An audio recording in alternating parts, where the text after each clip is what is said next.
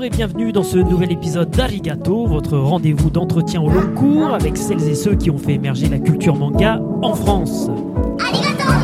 Notre invité du jour est le pionnier dans le domaine de l'édition manga en France, puisqu'il fonda en 1993 la première maison d'édition indépendante 100% manga, Tonkam. Passionné par la culture asiatique, libraire, puis éditeur atypique passé par la case Delcourt, il sera le créateur de la société Akata. Il aura sans cesse, par ses choix éditoriaux exigeants, cherché à tirer le lecteur vers le haut. Éditeur spécialisé et engagé, connu pour son franc-parler, je prévois d'ailleurs de sa part très peu de langue de bois dans cet entretien, et je vous demande d'accueillir comme il se doit avec un tonnerre d'applaudissements. Rajoutez en post-prod Monsieur Dominique Verret. Bonjour Dominique. Bonjour, bonjour. Alors Dominique, tout d'abord, bah déjà merci d'avoir accepté notre invitation. Merci également de nous recevoir puisque nous sommes ici euh, chez toi vu que l'internet euh, ne passe pas bien par ici, hein, donc euh, j'ai décidé de me déplacer, c'est- aussi bien. Comme avec les autres invités, j'aimerais qu'on commence par le commencement.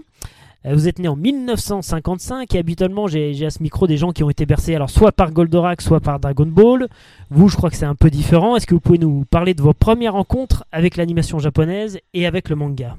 Ah, Ah, euh, dans les années 70, euh, je, je travaillais sur les, sur les puces, donc j'étais surtout occupé le week-end, ce qui fait que euh, la semaine j'étais très disponible, donc euh, ce qui se passait le mercredi pour les enfants, euh, à la télévision, euh, je pouvais l'observer, euh, m'arrêter des fois, euh, voilà, parce que mes enfants, comme tous les enfants de leur génération, étaient un peu scotchés euh, devant les, les premiers dessins animés japonais Mhm. qui sont à- qui sont arrivés en France quoi. Donc euh, j'ai assisté à, à cette arrivée quoi D'accord. Alors avant de passer au, au gros morceau Tonkam, euh, vous l'avez évoqué là juste à l'instant, euh, en préparant cette émission, je crois que vous, aviez, vous avez beaucoup voyagé, notamment en Asie.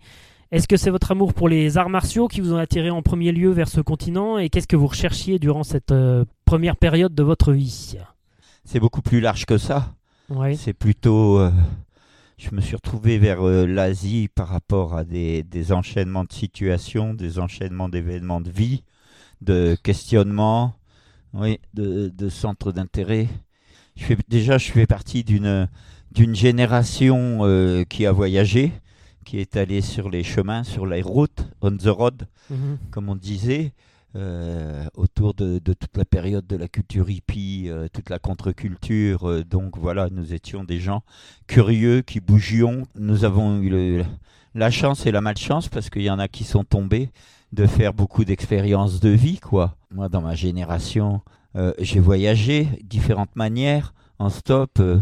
toi aussi, j'ai passé des frontières en loose day en étant gamin fugueur. Je montais jusqu'en Hollande. après, plus, plus officiellement. Euh, Quand vous dites gamin fugueur, là on est dans les années 70, c'est ça? Vous ouais, aviez, euh, moi, moi, à j'ai peine commencé. 18 ans? Ouais, moi je commençais à, à me à partir de chez moi. J'avais 14 ans et demi, je passais une frontière à 16 ans, 16 ans et demi. J'en j'en passais deux, on se retrouvait à Amsterdam l'hiver, quoi. Euh, ouais, j'étais un- j'ai été un fugueur, j'ai j'ai connu la gendarmerie très jeune. Qu'est-ce que, qu'est-ce que vous recherchiez justement dans, ces, dans cette évasion là à 14-15 ans euh, Qu'est-ce que c'était euh Bah, c'était en relation avec l'époque. Ouais. Ouais, mais ouais. tous les jeunes de cet âge-là ne, ne partaient pas forcément. Ouais, mais nous, on était, nous et mes amis, on n'était pas des, des, des enfants normaux, quoi. ouais. Moi, je suis quelqu'un qui a commencé, qui a appris à lire à l'école maternelle. Mhm. Moi, j'ai commencé, à, j'ai commencé à lire la presse 6-7 ans, quoi. Euh, je lisais la presse euh, communiste que recevait mon père, mais aussi euh, le quotidien régional La Voix du Nord dans le Nord. Oui, j'ai tout, j'ai toujours lu, j'ai toujours été très curieux. Euh, donc, euh, à, à 14 ans et demi, euh, j'avais une ouverture vers le monde et puis je, je cherchais, j'allais vers ma liberté, quoi, et l'aventure. C'était comme ça. D'accord. Voilà. À quel moment est-ce que vous décidez de vous poser un petit peu pour revenir euh, en France et devenir bouquiniste, si j'ai Ah, bien mais- compris? Ouais, ben alors, donc, euh, euh, ce qui s'est passé pour moi, comme j'avais la, la bougeotte, euh, la bougeotte autorisée et pas autorisée, moi je me suis fait virer, j'ai été déclaré euh, adulte par un juge à 18 ans, alors que dans ma génération, c'était 21 ans.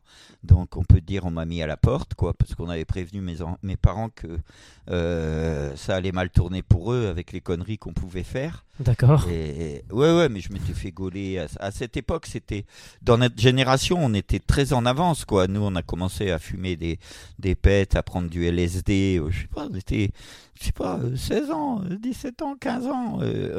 oui, on est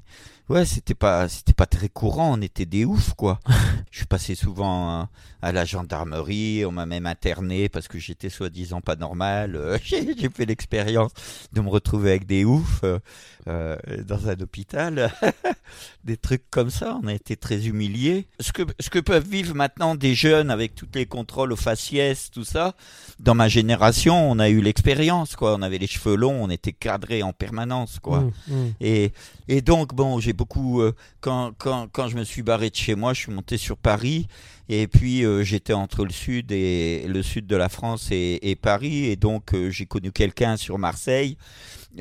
pour que cette personne n'ait pas des ennuis, toujours des histoires avec la police et tout. on s'était mariés parce que c'était déjà le début du féminisme. Et puis, quand elle est passée au tribunal, c'était bien. Elle s'est pas retrouvée en prison comme euh, son ancien pote. On faisait des montages comme ça, quoi. Et, après, quand on est remonté à, Paris, euh, il fallait bosser. Hum, pour moi, c'était difficile de travailler euh, dans des entreprises, mais euh, je suis quand même, j'ai eu quand même la possibilité d'aller bosser chez François Azir. Et chez François Azir, on, était au service, au service des retours. On faisait le tri des retours, tout ce que les bouquins qui avaient été refusés ou erreurs d'adresse et tout. Et c'est comme ça que, que, que j'ai appris que dans le milieu d'édition, il y avait des retours. quoi. Tous les bouquins amochés et tout étaient recyclés. Mmh. Donc j'avais découvert ça.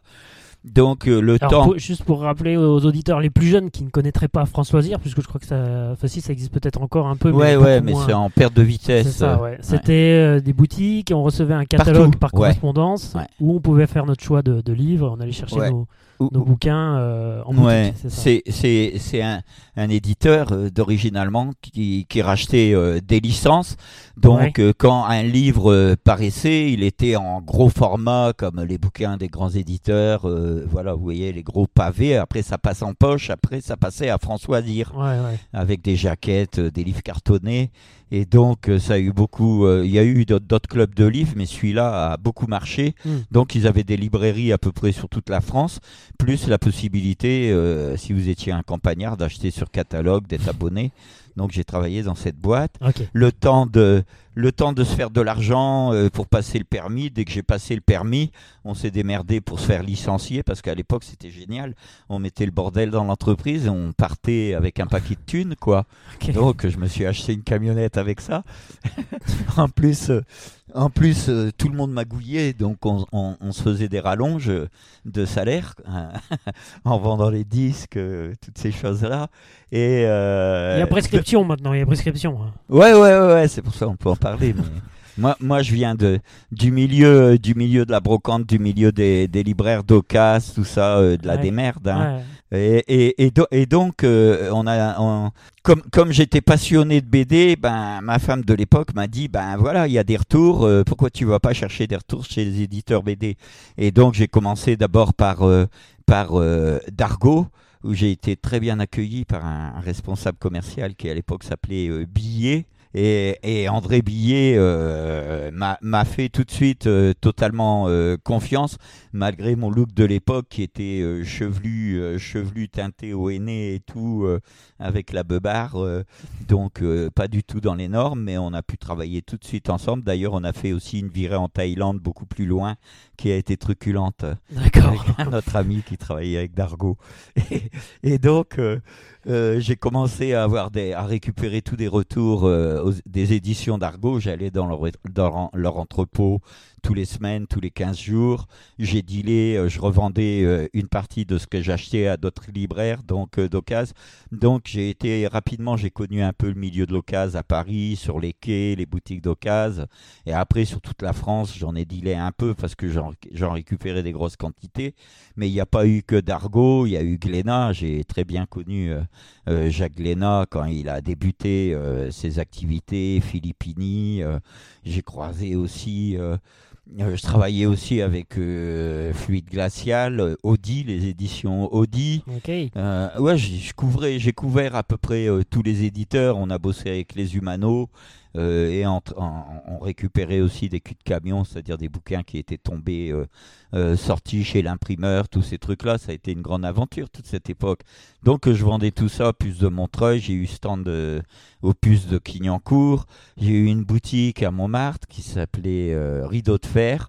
sur une, avec une carte de visite que nous avait fait Tardy. La classe. Et puis après, euh, quand, quand ça s'est arrêté, euh, j'ai arrêté euh, quand même rapidement les puces de Clignancourt parce que se dédoubler le matin, c'était hardcore, quoi. C'était du boulot. Puis après, il y a eu d'autres problématiques. pareil, la boutique de, de, Montmartre où j'étais associé avec quelqu'un euh, voilà, par rapport à des problématiques euh, dans le couple et tout, j'ai dû arrêter. Et, je me suis rapatrié sur les puces de Montreuil où j'ai pu faire une boutique. Et, donc j'avais deux points de vente sur les puces de Montreuil pendant une longue période. Après, j'ai été aussi euh, avec quelqu'un qui s'appelle Jean-François Montbrun qui était sur les, sur les quais, qui était un vendeur de, sur les quais, un bouquiniste. On avait monté ensemble ce qui s'appelait MV Diffusion, Montbrun-Verré qui a été la première société de solde de BD. On était spécialisé que dans les soldes de BD, c'est-à-dire les titres euh, qui ne fonctionnaient pas comme on connaissait le milieu, moi je connaissais bien le milieu de l'édition, donc euh, je rabattais les lots euh, sur Montbrun qui était un bon vendeur et qui était sur le terrain avec les libraires d'occasion qui venaient de partout en France nous acheter ça. Et puis moi, quand j'avais ramené de la marchandise et tout, je pouvais vivre comme j'avais envie, ma liberté et avec ma boutique, quoi. Ça, c'est un univers qui, hein. c'est un univers qui existe encore aujourd'hui, ce, ce, euh, milieu de l'occasion. Des, des, fois, je travaille encore avec euh, un, deux personnes qui font de la solde de l'eau de, de BD. Euh, actuellement, moi, je travaille encore sur la vente d'occasion de, de BD depuis que ça s'est arrêté pour moi avec Akata. On en parlera tout à l'heure, quoi. Moi, dans mon parcours, je suis parti euh, totalement du bas pour arriver à être euh, éditeur indépendant, ce qu'on était avec Akata. J'ai pu, euh, j'ai pu exercer plein d'activités dans la profession, sauf auteur. À savoir que nous, on a été libraire, J'étais libraire, libraire de neuf, euh, libraire d'occasion, libraire de, de, de collector, euh, aussi des produits dérivés, importateur de comics, distributeur de comics, euh, importateur de, de tout ce qui était au Japon, produits dérivés, manga, musique, vidéo. on apportait pour nous, on en distribuait aussi. Euh, faire un magazine avec euh, qui a démarré fanzine, qui a fini quand même en presse, donc mm. un peu d'expérience autour de, l'activité de rédacteur en chef, l'écriture d'articles, faire des interviews, euh, faire des adaptations de manga, faire des sous-titrages de, de dessins animés en, en cassette vidéo. Ouais, je suis revenu ces dernières années, bon, on en parlera tout à l'heure, à une activité. Moi, je suis retourné sur les, carrément sur les marchés, les vides-greniers, la brocante et tout, parce qu'en fait, moi, j'aime bien le terrain et j'ai, et je suis pas quelqu'un de très adapté euh, euh, au monde de l'édition bourgeois, euh, parisien, à toutes ces cultures-là, quoi. Même, j'ai beaucoup vécu sur la région parisienne, sur le 93, mais j'ai jamais vécu dans Paris. Moi, je suis pas Mm. Comment dire, j'ai une culture de milieu ouvrier. Je suis euh, sur la banlieue ou carrément dans la campagne, mais euh, euh, Paris en soi et ce monde, tout ça, je suis un peu pas, très adapté, quoi. Ok, ok. Alors tout à l'heure, vous évoquiez rapidement Tardy, une rumeur persistante qui raconte que vous seriez à l'origine de la rencontre entre Léo Mallet et justement Jacques Tardy, qui adaptera ensuite en bande dessinée Nestor Burma chez Casterman. Alors, est-ce que c'est vrai? Et si oui, comment tout cela a-t-il eu lieu? Comme je flirtais quand même avec le, milieu de l'édition, que je côtoyais, les pros, tout en étant un acheteur d'occasion quoi et de, et, de, second choix comme on disait.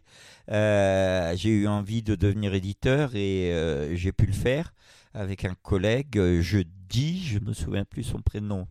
Et, et ensemble on a sorti on a préparé et sorti deux bouquins deux BD du patrimoine euh, BD euh, des années 60 avec Zapimax, Ça va bouillir, dessiné par Tilleux. Il faut savoir que, bon, On avait fait ce titre parce que ce monsieur Zapimax était une star de RTL. Oui, voilà. RTL qui avait bossé avec euh, Pilote, parce que Pilote, euh, les premières années de Pilote, ça marche complètement avec Radio Luxembourg, RTL. C'est pour ça qu'il y avait les aventures de Zapimax en dos de, de couverture de Alors, Pilote. Pilote, justement, je rappelle, c'est le magazine initié par euh, Goscinny, c'est ça? Voilà. Avec à l'intérieur des, Goscinny, des de- Charlier, de, euh, de grandes et- signatures de la, du- de la BD Ah, franco-belge. et, et qui, qui a fait bouger la BD euh, dès la fin des années 60, euh, Ouais. euh, qui de, de pilote a jailli les, les auteurs et des gens qui avaient une activité dans la BD qu'on va retrouver après euh, chez, chez Fluide Glacial, par exemple. Voilà, toutes ces bandes dessinées. voilà humanoïdes associés. Ouais. t- on peut dire que beaucoup, beaucoup de choses sont parties de pilote, quoi. Et donc, nous, on avait choisi de faire cet album-là, qui a été une prouesse technique parce que euh, euh, le journal était grand format et, et pour, pour l'adapter au format que l'on avait, déjà, il n'y avait pas d'originaux, donc tout a, été scanné. Après, toutes les, toutes les cases ont été découpées et, et, et, et le rapport entre les cases a été divisé, donc ça a été remonté le, le boulot. Et donc le deuxième bouquin, c'était avec euh, Paul Gillon, qui a fait, si je dis pas de bêtises, Les naufragés de l'espace avec Jean-Claude euh, Forest. Et le, le Gillon était une histoire d'aventure exotique qui était parue dans Vaillant, qui est devenu euh, Pif Gadget par la suite. Donc après ces deux, ces deux aventures éditoriales diffusées, distribuées par euh, Futuropolis, qui était un éditeur. Futuropolis, les éditions Futuropolis, le label existe toujours, mais au début ça a été une librairie, après c'est devenu un éditeur, après c'est devenu un diffuseur, et, et, et nous comme Magic Strip, euh, on connaît euh, DJ Passamonic comme journaliste BD euh, très largement identifié, et moi sur les puces, j'avais un ami qui m'avait fait connaître euh, euh, Lé- euh, Léo Mallet, Nestor Burma, j'avais lu les romans, j'avais beaucoup apprécié. Et donc, étant dans la BD, j'appréciais aussi beaucoup le boulot de, de, Tardy. Tardy. Et, et donc, ben, l'idée s'est mis, s'est mis dans ma tête que euh, faire se rapprocher Tardy Léo Mallet, ça pouvait être de la bombe et de toute manière, ça donnerait une excellente BD qui valoriserait un Paris qui était vraiment en voie de disparition, quoi. Et, et, et donc, euh, ben, je me suis débrouillé pour rencontrer Tardy, pour rencontrer Léo Mallet, proposer le projet. Et tous les deux ont été OK. Mais rapidement, on a eu euh, la pression de Casterman par l'intermédiaire d'un monsieur qui s'appelait DJ Plateau, euh, qui était euh, à la direction de la, de la société. Et euh, j'avais aussi Henri Filippini, qui a été un critique, un responsable éditorial de chez Glénat un peu au cul, parce qu'il travaillait à suivre à l'époque, il faisait de la collaboration. Et lui, il voyait d'un mauvais œil mon arrivée dans la BD officielle créatif, étant donné que je, du milieu d'où je venais. Et puis, euh, comme j'étais un, éditeur plutôt qui prenait du patrimoine, et il fallait que je reste dans ma niche. Et, et donc, euh, bah, il y avait eu à l'époque Dominique Dupuis, qui était le commercial le directeur euh, commercial des éditions Futuropolis, de Futuropolis, qui m'avait soutenu, qui avait demandé à Robial de, euh, reprendre le projet où j'aurais été positionné comme responsable éditorial. Euh, Robial n'a pas voulu parce qu'il avait tellement d'acquaintance dans le monde de la BD, même de la télévision, qu'il avait un peu choisi son camp et il n'a pas été très courageux sur ce coup. Il voulait pas se mettre en face de Casterman. Ça a fini que quand euh, Tardy a clos le premier chapitre, il m'a appelé un soir pour me dire ben il y a DJ Plateau a sorti le contrat avec euh, euh, dedans ils ont en- un droit de préemption comme euh, Casterman avait beaucoup investi euh, sur euh, Tardy pour le lancer Avec euh, Adèle Blanc-Sec. Donc, euh, euh, il, il, il savait plus quoi faire. euh, il pétait un câble et, et il m'a dit je vais tout déchirer, je laisse tomber le projet. Et moi, na- très naïvement, je lui ai dit bah non, le projet est plus important que ma pomme. Et comme on dit, je l'ai eu dans le cul quoi. Ouais. On m'a même pas offert un exemplaire normal et un tirage de tête à la sortie. J'ai été mis poussé royalement sur le côté. J'ai plus eu de contact avec Tardy, sauf que euh, il a quand même accepté de me faire une carte de visite pour euh, la boutique qu'on cré- avait créée quelque temps après. euh. Mhm. rideau de fer. D'ailleurs, c'est un joli collector imprimé sur un support métallique alu. voilà, c'est une carte qui est brillante, grand format pour les collectionneurs. voilà, donc pour revenir tout à l'heure où on me demandait les, les raisons pour l'Asie et tout, c'est une des raisons dans le sens qu'à l'époque, j'étais, j'étais marié avec quelqu'un qui a eu des gros problèmes de toxicomanie et que euh, si ce projet avait réussi, ça nous aurait permis euh, d'avoir euh, beaucoup, beaucoup plus de moyens parce que ça a été une affaire très juteuse pour Casterman. Et en tant qu'éditeur ou même responsable éditorial, si ça s'était fait avec Futuro, économiquement, ça aurait été l'embellie pour moi et de pouvoir vivre totalement différemment et sortir mon épouse de, l'époque des milieux qu'elle côtoyait qui l'ont détruit parce que ça s'est fini avec le sida quoi. Et le divorce et des trucs que j'ai vécu euh, moi autour de tout ça j'ai vécu des trucs plutôt durs plutôt euh, euh gangsters euh, le, le, le, monde de l'héroïne et tout. Moi ça m'a ça m'a amené à, me retrouver devant des gens qui voulaient me planter, par exemple, ou moi euh, leur taper dessus. Euh, euh, donc ça a été une période ultra violente et tout, et on aurait pu s'extirper de tout ce monde. Mais grâce à, la collaboration Tardy-Malais qui ne s'est pas fait, je suis resté très bloqué pendant très très longtemps et encore un peu, je dois dire franchement, avec le milieu de la BD. Euh, tout, tout, tout ce qui est toute cette bourgeoisie soi-disant de gauche, anard, euh, tous ces gens-là, euh, j'ai beaucoup de mal avec eux. bon, j'ai été pris dans ma vie entre deux feux, les gens dans la marginalité et, et, et, les milieux très bourgeois que j'ai pu côtoyer ou mm. très, très riches, les artistes et tout. Mais là où je me sens mieux, c'est quand même dans les, les milieux marginaux ou au fin fond de la campagne, chez les gens qui sont très branchés dans la nature. Euh, voilà, de tous ces milieux-là, beaucoup plus vrais, quoi.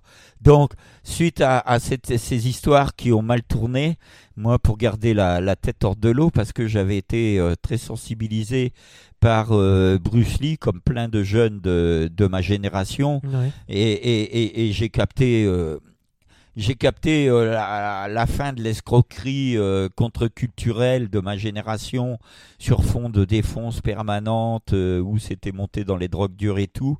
Et moi, c'est pas mon truc dans le sens où j'ai toujours été, quand j'étais ado, je suis quelqu'un qui a fait du rugby quand même pendant pas mal d'années. J'ai toujours été assez physique. donc, j'avais tâté un peu du kung-fu, j'avais tâté de l'aïkido, du kendo et, quoi d'autre euh, euh, De la nunchaku même. Et, et, et donc, euh, dans le monde où je me retrouvais avec les colères que, qui, qui sont entrées en moi avec cette histoire Tardier, Léo Mallet et autres, j'ai atterri dans un club de boxe taille. C'est un, un, très, un très bon sport pour les rageux. c'est bon à savoir. Ouais, ouais, ouais, ouais, les en révolte extrêmes. Et donc, je suis rentré euh, dans un club de boxe à Bagnolet, là, le, le Belloni Gym, qui est, qui est très connu. Hein. Il, y a, des champions qui sont sortis du Belloni Gym, ne serait-ce que euh, Nikema. Et, et, et, donc, je suis rentré un mois de, de janvier au Belloni Gym, euh, un lundi, et le mercredi, j'avais un short et j'y étais. Et en juillet, je suis parti en Asie, quoi. Je suis parti en Thaïlande depuis euh, culturellement, dans ma manière d'être intérieurement, euh, je suis je suis jamais vraiment rentré de là-bas. Je me suis bien euh, enfoncé dans la culture thaïlandaise. En Thaïlande, j'ai appréhendé qu'il y avait des mangas traduits, édition pirate à foison, qui avaient aussi des dessins animés japonais sur les chaînes de, de télé. Donc je me suis penché sur ça, j'achetais et je ramenais des fascicules de Thaïlande. Et euh, je voyais avancer aussi euh, l'intérêt des jeunes ici pour, euh, pour l'animation. À, la, à, partir vers, vers, vers 88, on est, on est passé. J'avais, j'avais donc ma boutique à Montreuil qui s'appelait Opaline Cassidong. Ça, ça correspond à une période de vie avec une autre, avec une autre amie que ma première épouse. Et on s'est quitté euh, à peu près à l'époque où j'ai connu euh, Sylvie Chang. Et donc, euh, quand on a commencé à travailler ensemble avec Sylvie, j'ai débaptisé la boutique des puces de Montreuil qui était au Paline Cassidong en Tonkam. Et, et donc on a commencé à. C'est là qu'on a commencé à s'orienter déjà vers le comics parce que j'avais toujours été franco-belge, mais à s'orienter vers du comics et aussi euh, à chercher des à chercher des éléments, euh, de, des produits qui tournent autour du, du manga. Hmm. Donc on, on l'entend là, vous avez vraiment eu euh, plusieurs vies. En 88, vous venez de le dire, vous ouvrez avec votre compagne Sylvie Chang la première librairie Tonkam, donc à Bagnolet. Et puis en 90, la librairie change d'adresse et s'installe rue Keller à, à Paris. Euh, ce lieu, bien plus qu'une librairie, deviendra vraiment rapidement euh, the place to be pour les nombreux passionnés de, culture japonaise, euh, de manga et de dessins animés japonais. Est-ce que vous pouvez justement nous parler de cette période incroyable et de ce que vous proposiez dans cette toute première boutique spécialisée manga française? Parce qu'il n'y en avait pas avant. Ouais.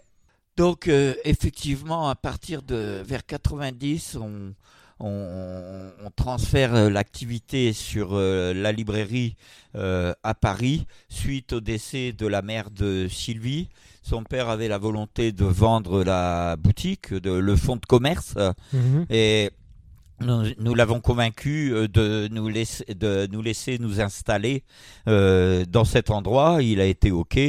Quand on a pris la boutique, elle était euh, totalement vieillotte, avec des vieux stocks de papier, de papeterie euh, d'une autre époque.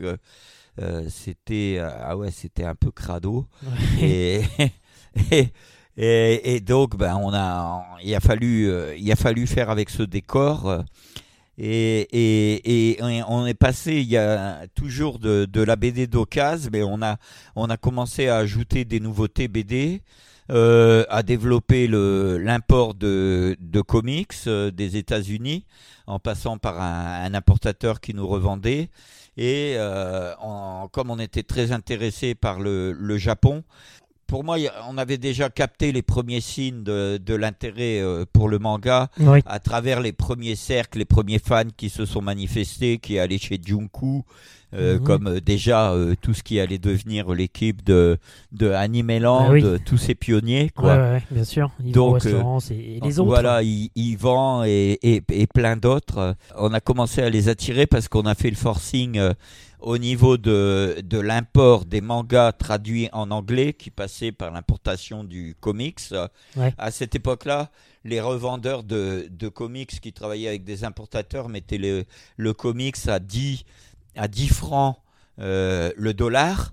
Et nous, comme on avait la volonté de se mettre sur le marché du manga, euh, mais totalement naissant, et avec des poussins, euh, euh, on a mis le, le dollar sur les mangas, euh, les mangas traduits en anglais à 8, ce qui fait que rapidement, toutes les, tous les premiers fans qui avaient envie de lire euh, euh, du manga Mm. dans une langue européenne, qui était en l'occurrence euh, l'anglais, ils ont commencé à venir chez nous.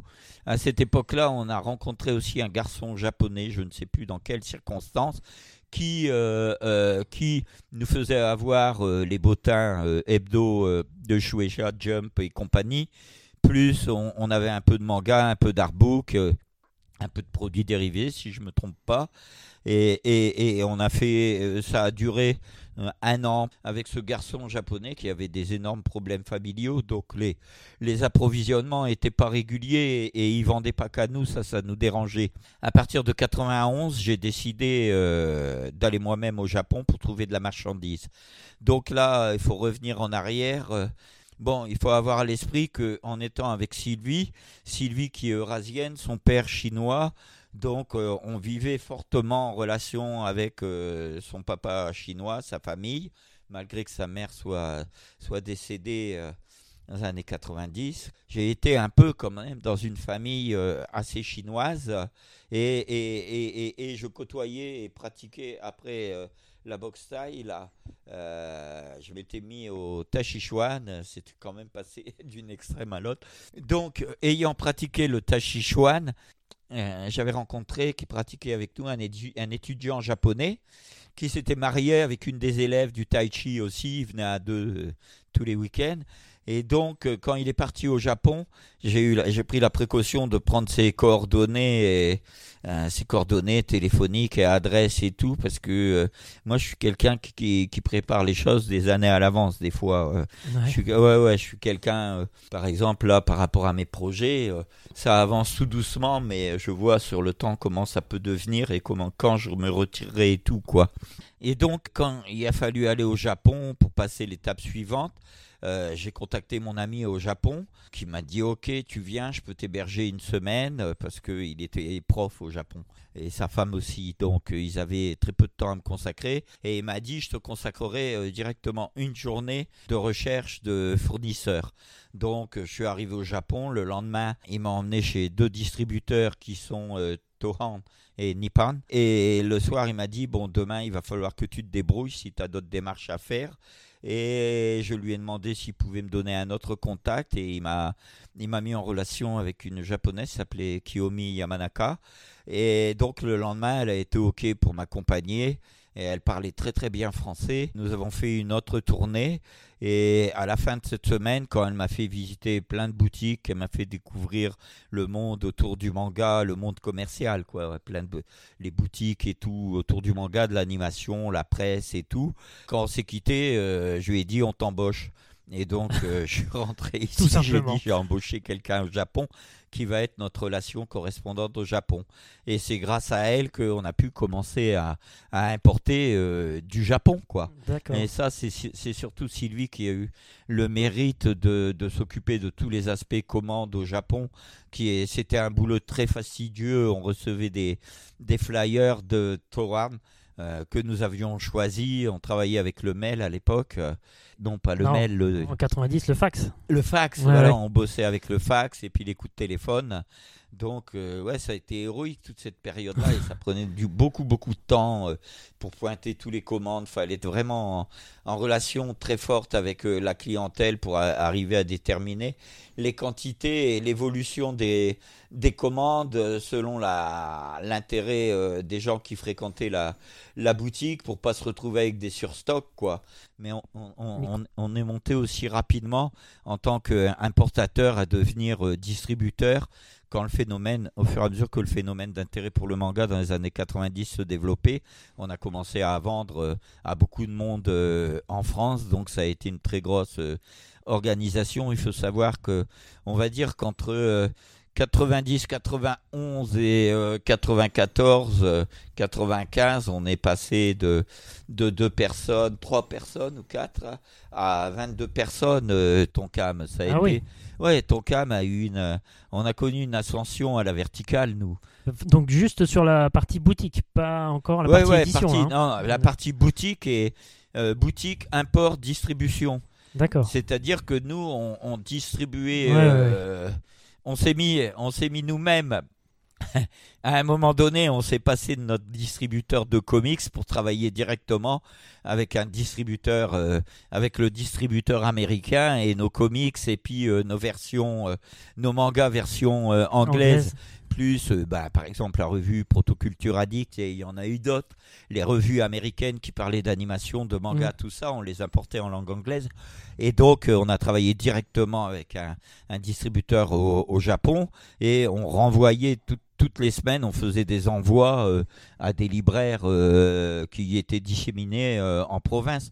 Même régulièrement, on avait des arrivages du Japon et il fallait, dans un temps record, ouvrir, ouvrir les palettes, tout désosser et préparer les commandes de tous les libraires. Et ça a été un travail de les années 90 autour de Tonkam. C'est vraiment, c'est nous, ça a été du genre du 7 jours sur 7, du 10 heures par jour, Tonkam on a, été des barjots du travail. Hein. parce que je savais pas que vous étiez aussi distributeur pour d'autres boutiques sur la France, en fait. Ouais, ouais, ouais. c'est ça. Ah, je sais plus. Ben, quand, quand on a commencé à devenir euh, éditeur, on vendait nos, on vendait nos vidéo girls nous-mêmes euh, chez les libraires. Oui, hein. bien sûr. ça, on y reviendra un petit peu plus tard. Ouais. Mais euh, avant de, de, partir sur cette partie-là, est-ce que vous pouvez expliquer aux auditeurs justement l'origine et la signification du nom de, de votre librairie Tonkam et nous parler aussi de la création du logo avec ce fameux dragon? Ah, Tonkam, c'est venu d'une rencontre euh, j'allais, je, suis allé pendant plusieurs années dans, dans, dans, un guest house qui était à Bangkok. Euh, ouais, pas loin de Khao San, mais assez en retrait. Je Alors un guest house, c'est ah un guest house, c'est le petit auberge, quoi. D'accord. Ouais. c'est genre l'immeuble avec quelques quelques pioles quoi euh, quelques pioles avec euh, à cette époque-là c'était euh, c'était une planche et un, un, matelas assez maigre et puis voilà juste une, une, grande serviette de bain que tu te mettais sur toi le soir mmh. et il n'y avait pas l'air conditionné quoi ok et, et, et, et donc c'était des gens du nord de la Thaïlande et et, on était est venu euh, très amis. Euh, il y a un des garçons qui apprenait à, à mon fiston euh, Naji, qui, devait, qui avait quoi à cette époque-là? 4, 4, ans et demi, 5 ans, qui a été son prof de boxe taille. je me rappelle, il était tout petit, il faisait la gueule, mais voilà. Il n'avait pas envie, quoi. Ah, il n'avait pas envie d'être là. Envie, mais de toute façon, que ça soit lui et sa sœur, lui, je l'ai mis vers la boxe taille, et il a pratiqué aussi chez Belloni. Et, et, et, je les ai aussi emmenés euh, à l'époque quand je faisais du Tachichuan, ils venaient avec moi, mais comment ça les emmerdait, euh, j'étais un père très chiant. Et donc, et donc ben, il y a eu une rencontre une fois avec un moine, et puis euh, dans la conversation, il m'avait, il m'avait désigné d'un nom qui s'appelait Tonkram, et voilà, c'était plutôt c'était un, mot à consonance positive quoi, qui apportait les bonnes choses quoi. Et donc bon, j'ai un peu phonétisé ça plus plus sec à, la japonaise quoi, voilà. Après, euh, comme on a démarré ça, Tonkam en 88, c'était mhm. l'année du dragon. On a demandé à Mezzo, qui est un dessinateur de BD européenne française, qui est très connu, qui a sorti euh, cette année, je crois, le premier volume d'une biographie de Jimi Hendrix. Et là, il doit être sur le deuxième volume, qui devrait sortir peut-être pour Angoulême. Donc, euh, c'est quand même quelqu'un qui a une belle carrière derrière lui, euh, très talentueux hmm. et qui a aussi une personnalité dans son genre. Et donc, il nous avait fait l'honneur au démarrage, à l'inauguration de ce nom et voilà, de la transformation de du passage de Opaline Kassidong à, à Tonkam, euh, une, une, un dessin qui est devenu une sérigraphie et qu'on distribuait euh, gratuitement aux clients. Il m'en reste, euh, il m'en reste deux exemplaires et voilà, je pense que c'est une sérigraphie qui doit être assez recherchée maintenant. Très certainement. Alors avant de passer à, Video Girl Isle, le premier manga que vous éditerez, en 92 vous lancez en, tant que directeur de publication, dans un premier temps un fanzine et puis ensuite une revue trimestrielle qui s'appellera Tsunami, dans laquelle on pouvait retrouver des news, des dossiers euh, très complets, mais également des interviews de créateurs japonais comme euh, Masamune Shiro, Hayao Miyazaki ou encore euh, Masashi Tanaka. Est-ce que vous pouvez nous parler de ce magazine qui comptera jusqu'en 97 tout de même 24 numéros? Oui, donc il y, a, eu Tsunami, mais ça a été encore une des activités. Il faut savoir, Tonkam, ça a été la boutique et ça a été aussi un organisateur de de salons dans dans dans il y avait il y avait à cette époque-là un salon qui s'appelait BD Expo, oui. Qui a été euh, à l'origine la, la convention de la BD, première convention de la BD à Paris, à l'époque où il y a eu les premiers salons de la BD à Angoulême. Donc il y avait un, pendant à Paris. Ça a été organisé par euh, Claude Moliterni, qui a été un des pontes responsables d'édition chez euh, Dargaud qui a participé à des revues euh, BD. Euh, bon, il fait partie des gens qui se sont euh, battus pour la reconnaissance de la BD à partir de, des années 60, 70. Il a été hyper activiste là-dedans. On l'appelait d'abord, d'ailleurs, le pape de la BD. Et, et donc, il a abandonné la convention de la BD qui avait été repris par des gens qui venaient de, de la BD d'occasion, solde d'éditeurs, invendus, toutes ces choses-là, qui étaient un peu mon milieu parce que c'est des, c'était des gens à, à, qui je vendais des lots, euh, voilà, toutes ces histoires-là mhm. de broc, de la BD. Et donc, euh, euh, ils avaient une boutique dans Paris ces gens-là, et ils ont repris à deux la, la convention moi j'avais toujours un stand et quand on a commencé à être très actif dans, le manga, je leur ai dit bon ben comme leur truc ça battait un peu de l'aile, je leur ai dit si vous voulez moi je revivifie, on on fait une partie euh, manga.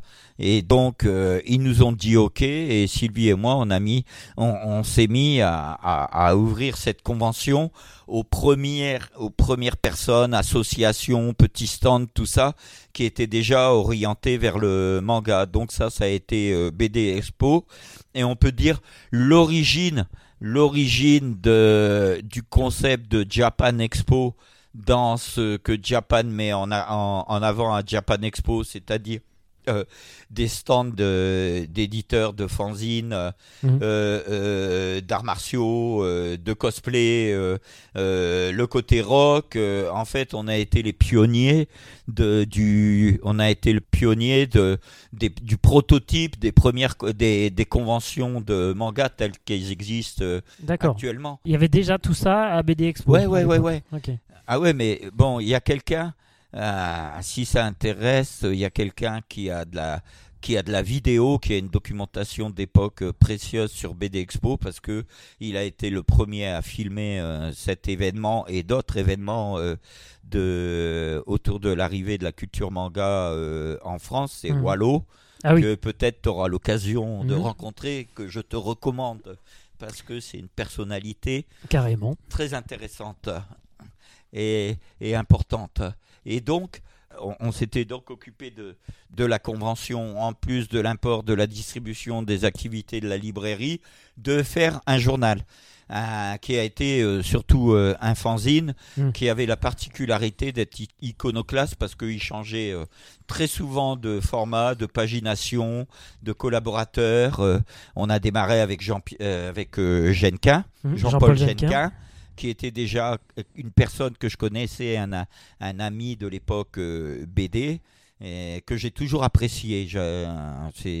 C'est vraiment une personne importante, par exemple, si on considère l'histoire du manga, mais aussi fortement l'histoire du comics, vu qu'il est très identifié pour être un, un traducteur de qualité de beaucoup de, de comics euh, qui, qui, sont sortis en France. Il a vraiment participé à tout ça.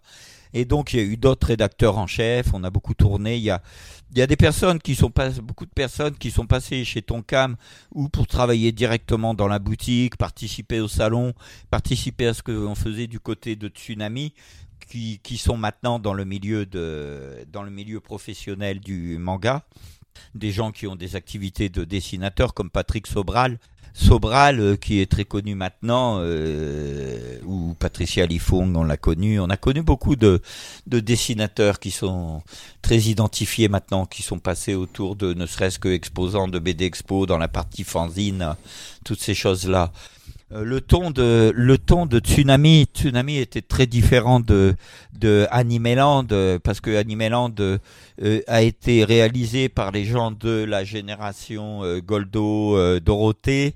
Moi j'ai moi j'ai toujours été le l'ancien dans le dans le monde du, du manga de cette mm. période là moi je viens de je viens d'une période précédente c'est pour ça que j'ai eu un autre regard et euh, que, que mon travail, par exemple, dans l'édition a été différent, quoi. Hmm. Euh, parce que si on parle de tsunami, moi, c'était c'était c'était la culture, la culture japonaise, la culture asiatique qui m'intéressait de faire euh, de faire connaître, connaître et développer en France, quoi. Ça a fait beaucoup partie de, de de mes motivations, comme je suis quelqu'un Ouais, je, m'intéresse depuis très longtemps aux cultures, aux religions, spiritualité, aux civilisations, à la géopolitique, euh, et donc euh, toutes mes activités dans le manga euh, sont un peu guidées par ces imprégnations, et j'y trouve là-dedans des, des motivations. par exemple, le, le caractère culturel très différent de l'attente des fans de l'époque leurs attentes et, ceux qui y répondaient, euh, c'était beaucoup plus euh, Animeland. On touchait avec Tsunami un, un lectorat euh, entre guillemets quoi, beaucoup plus exigeant, plus curieux, plus ouvert, euh, parce que comme on a traité de la musique. On a touché des gens qui s'intéressaient aussi bien à la musique qu'à l'animation qu'au cinéma asiatique, qu'au manga. On a mis en avant le cinéma de Hong Kong, on mettait en avant le cinéma japonais, on mettait en avant des groupes euh, japonais de, différents styles, de pop, de rock, de électronique. Euh, voilà, c'était, ça a été une, une, plus grande ouverture vers euh, la pop culture japonaise et la pop culture asiatique. Mm. Tsunami. Justement, dans le premier édito, rédigé par Jean-Paul Genquin, on pouvait trouver cette phrase prémonitoire. La déferlante dont traite Tsunami, c'est celle des mangas qui, nous l'espérons, vont secouer un tant soit peu le morne statu quo de la BD européenne qui ronronne. Alors aujourd'hui, c'est très intéressant de dire ça 30 euh, ans après et de constater que ce que vous espériez s'est totalement réalisé et que le nom de la revue était particulièrement euh, bien trouvé.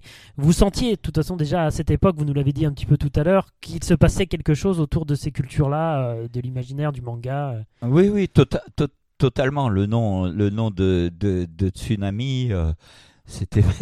ça a été délibérément choisi et c'était comment dire moi, je suis, euh, euh, je suis quelqu'un qui a une personnalité très feu, très euh, explosif, un peu fêlé et tout. Et c'est cette puissance qui a cette force qu'on peut retrouver au Japon qu'il fallait faire rentrer en France, quoi.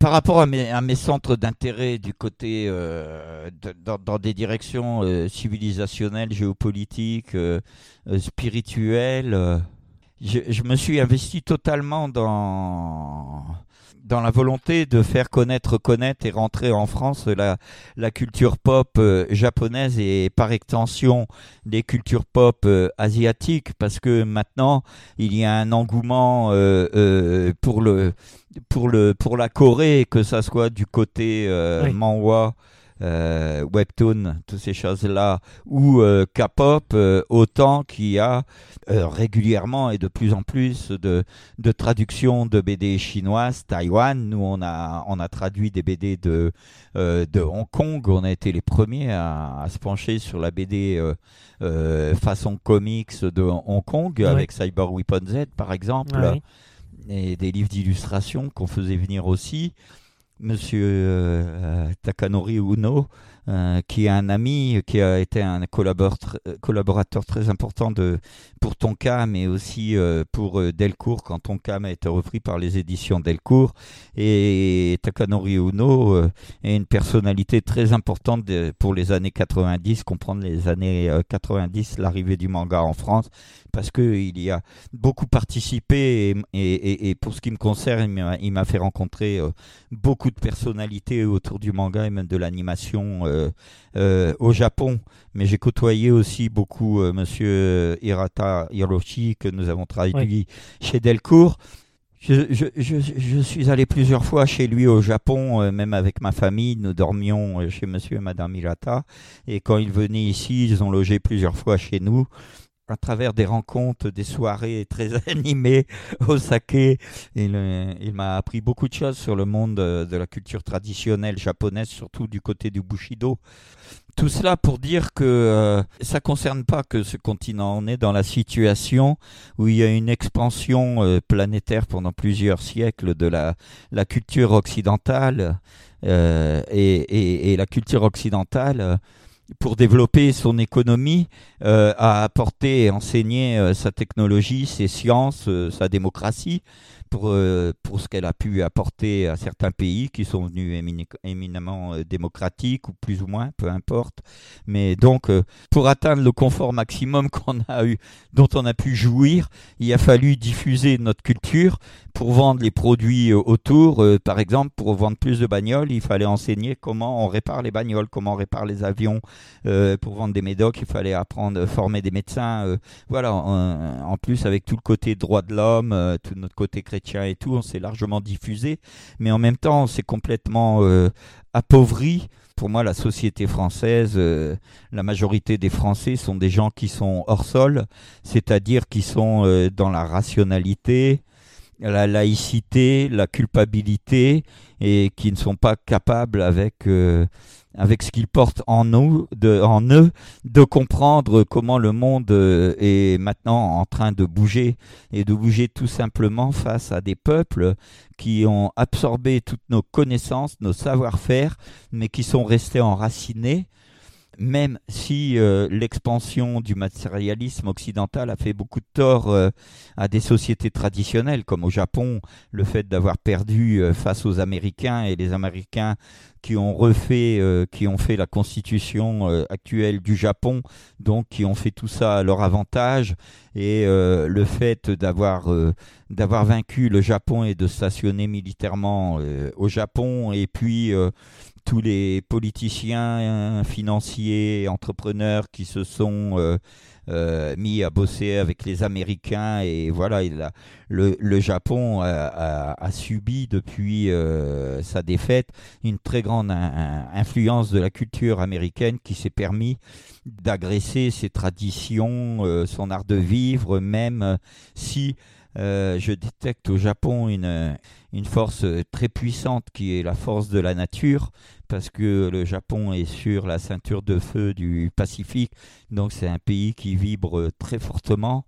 Le Japon est toujours un pays qui est en danger face aux tsunamis, aux typhons, aux tremblements de terre et autres.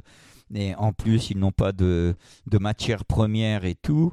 Et, ce qui fait que le lieu, la, géographie du lieu donne un peuple qui est euh, qui colle au sol, qui est toujours en relation avec la nature euh, qui a conservé le bouddhisme tout en étant dans la modernité et qui est largement moins déraciné que nous, même si l'époque là n'est pas euh, super favorable au Japon. Ce que je veux dire, tout, tout, ce dont j'ai pris conscience en, en, Asie, que, mais il y a très longtemps, hein, que notre société est allée vers un grand cassage de gueule, mais qu'elle était hyper dangereuse euh, par rapport à, à son pouvoir euh, militaire, on dirait nucléaire, des choses comme ça, quoi. Et, sa situation économique et sa capacité de, de, retourner le cerveau des gens. Et pour moi, on est dans une fin de civilisation, mais la situation est grave, n'est pas désespérée. Donc, dans ce sens-là, où c'est pas désespéré, c'est pour ça que pour moi, il était important de, m'impliquer dans le manga avec discernement et pédagogie à l'adresse des nouvelles générations. C'est-à-dire que pour moi, l'arrivée du manga, le développement du manga, ce qu'il apporte de positif dans notre pays où euh, les nouvelles générations sont très métissées, très mélangées, de différentes origines, c'est que déjà, il est relie. Parce que si on va dans des endroits comme euh, Japan Expo, on voit des jeunes de différentes origines euh, raciales, culturelles, qui sont tous ensemble autour du manga. Et oui, ça fait un, un, lien commun, quoi, et qui mm. pouvait passer par le Japon, par rapport aux, philosophies, aux manières de penser qui font tenir debout le Japon, à savoir euh, euh, le bouddhisme, le confucianisme, le taoïsme, mais finalement des, valeurs, euh, des valeurs qui sont traditionnelles, qui ont existé ici. Ici, on a explosé la famille, mais dans le fond, dans le monde commun, dans le monde confucéen, chinois et même japonais, il y a le respect des parents, le respect de la mère, le respect du père, le respect des frères, des sœurs. Il y a des règles euh, des règles qui donnent une homogénéité dans la société et qui font qu'il y a une conscience de groupe, que dans le domaine du travail, on peut fonctionner ensemble, des règles de défoulement par rapport à des moments où, par exemple, dans, moi je l'ai vécu dans, en, bossant avec des éditeurs japonais, en sortant le soir, où on se murgeait toute la, tout le monde la gueule, euh, en allant manger des, dans les yakitori, et de voir les salarymen, les salary girls, euh, voilà, qui se mettaient pompettes et puis qui se balançaient, qui, c'était une manière de régler des comptes en fin de journée et le lendemain on retourne au boulot et il n'y a mm. plus de tension quoi. Donc euh, au Japon et, en Asie, mais là on parle du Japon, j'ai vu un art de vivre ensemble. Le Japon m'a centré, le Japon m'a appris à être mieux organisé, le, le Japon m'a appris à travailler avec les autres, à m'excuser parce que ça c'est un truc qu'on ne sait pas faire en France, mais c'est hyper important de s'excuser, parce que quand on sait s'excuser, ça veut dire qu'on sait qu'on a pris conscience de ce qu'on a commis et qu'on en tire la leçon et qu'on respecte l'autre pour ce qu'on lui a envoyé de mauvais par notre comportement, quoi.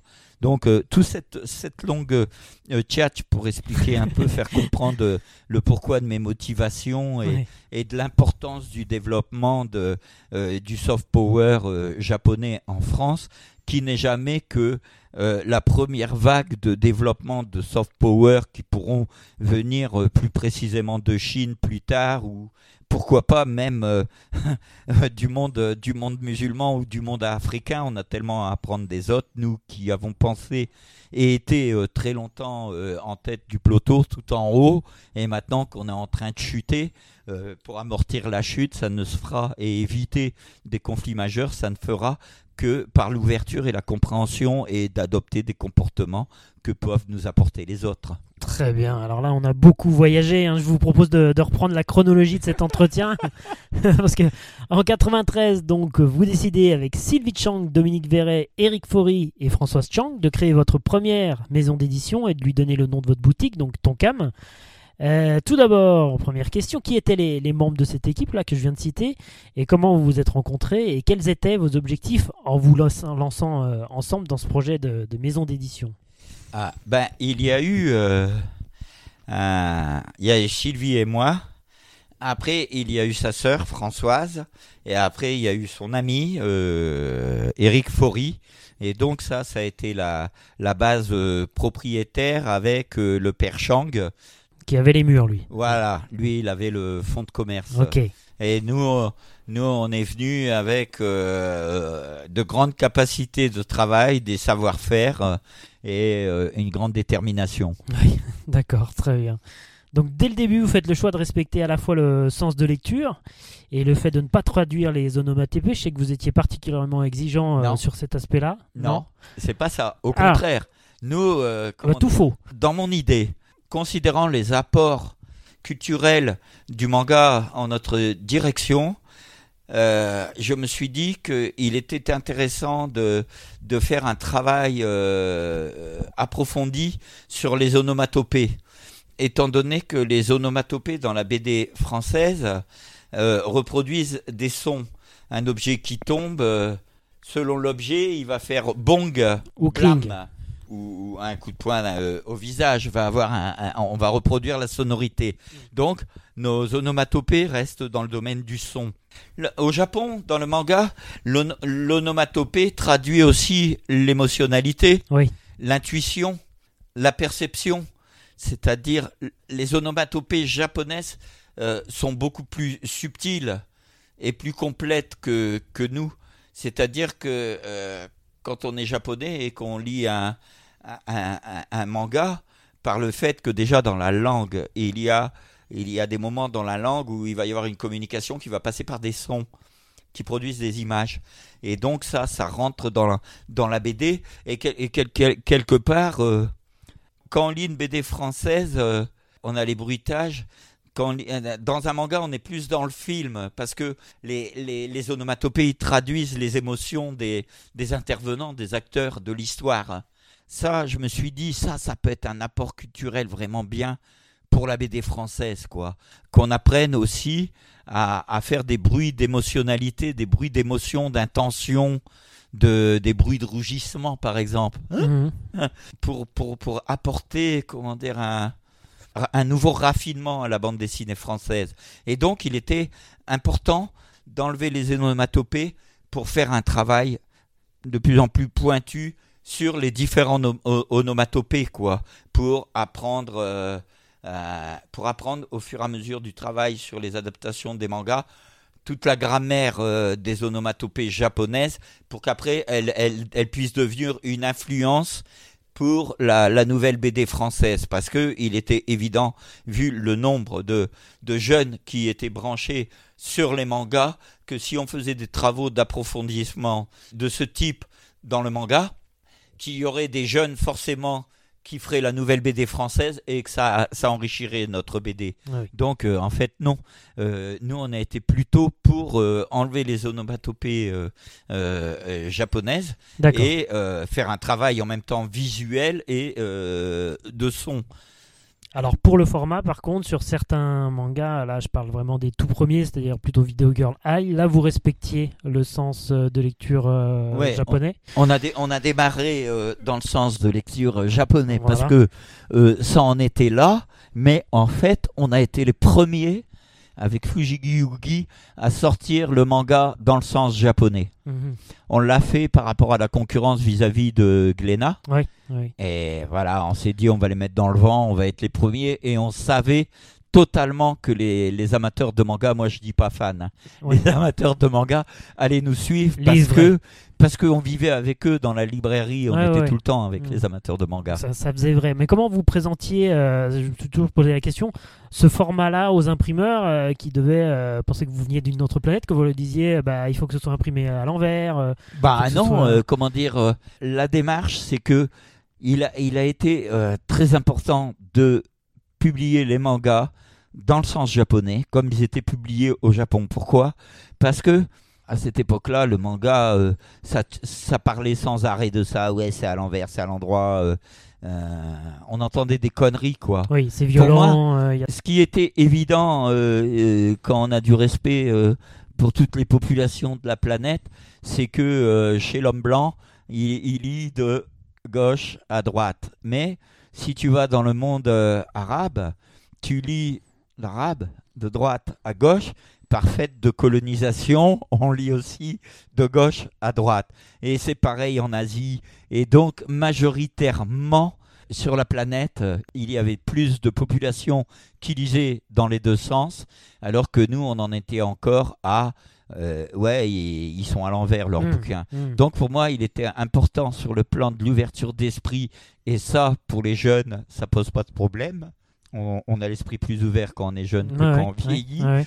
de, de participer à, à l'apparition d'une nouvelle génération qui lirait indistinctement de gauche à droite et de droite à gauche. C'est Mais pour moi, ça que je ça a marché tout de suite. Ouais, je parlais pas particulièrement des, des, des- des lecteurs, je, parti- je parlais plus des professionnels, Oui, des, pour, la, des mais pour imprimeurs. la euh, fabrication, c'est pareil quelque ouais. part. Tu as le plan de montage du bouquin. mm. Euh, euh, si tu veux, toi, dans ton esprit, il est, on va dire, entre guillemets, à l'envers.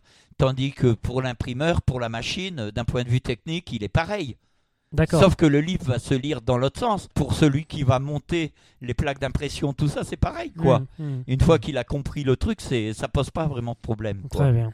Il faut dire, ça a été, ça c'est important, c'est que euh, euh, l'apparition, le développement du, matché- du marché du manga, ça a sauvé de la faillite euh, beaucoup d'imprimeurs. hein. Mm, mm. Ça a permis de redresser des entreprises, ça a été très positif. hein.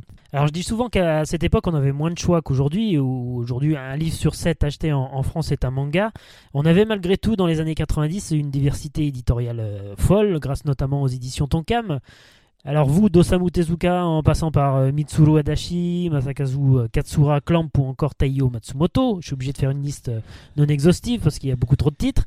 Vous avez très vite fait le choix de partir sur des œuvres et des artistes moins connus, au lieu de proposer des titres plus mainstream en éditant des licences, par exemple tirées de, de dessins animés diffusés au Club Dorothée, comme d'autres éditeurs l'ont fait.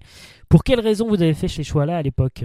Ah, tout, tout- tout simplement, si nous devenons éditeurs, euh, euh, j'aborde l'édition d'une manière euh, traditionnelle. Oui. D'une manière traditionnelle, c'est-à-dire que ce qu'on appelle le marché, moi je m'en fous. Hmm. Parce que j'ai vu le développement de, de la culture, arriver le développement de la culture du, du marché, qui est un truc hyper américain. Euh, il, faut aussi, il faut dire aussi, euh, là euh, j'en profite, je me suis euh, totalement investi dans le développement de la culture pop japonaise euh, euh, en France, parce que j'apprécie vraiment très très peu la culture américaine. Euh, euh, voilà, moi je suis pas américain, je suis pas américanisé. euh, j'ai jamais bouffé dans un McDonald's quand je fumais des clubs. J'achetais pas des clubs américaines. euh, je vois un peu où ces gens-là nous mettent et euh, moi je suis un peu une tronche. Tu tu me marches pas sur la gueule quoi.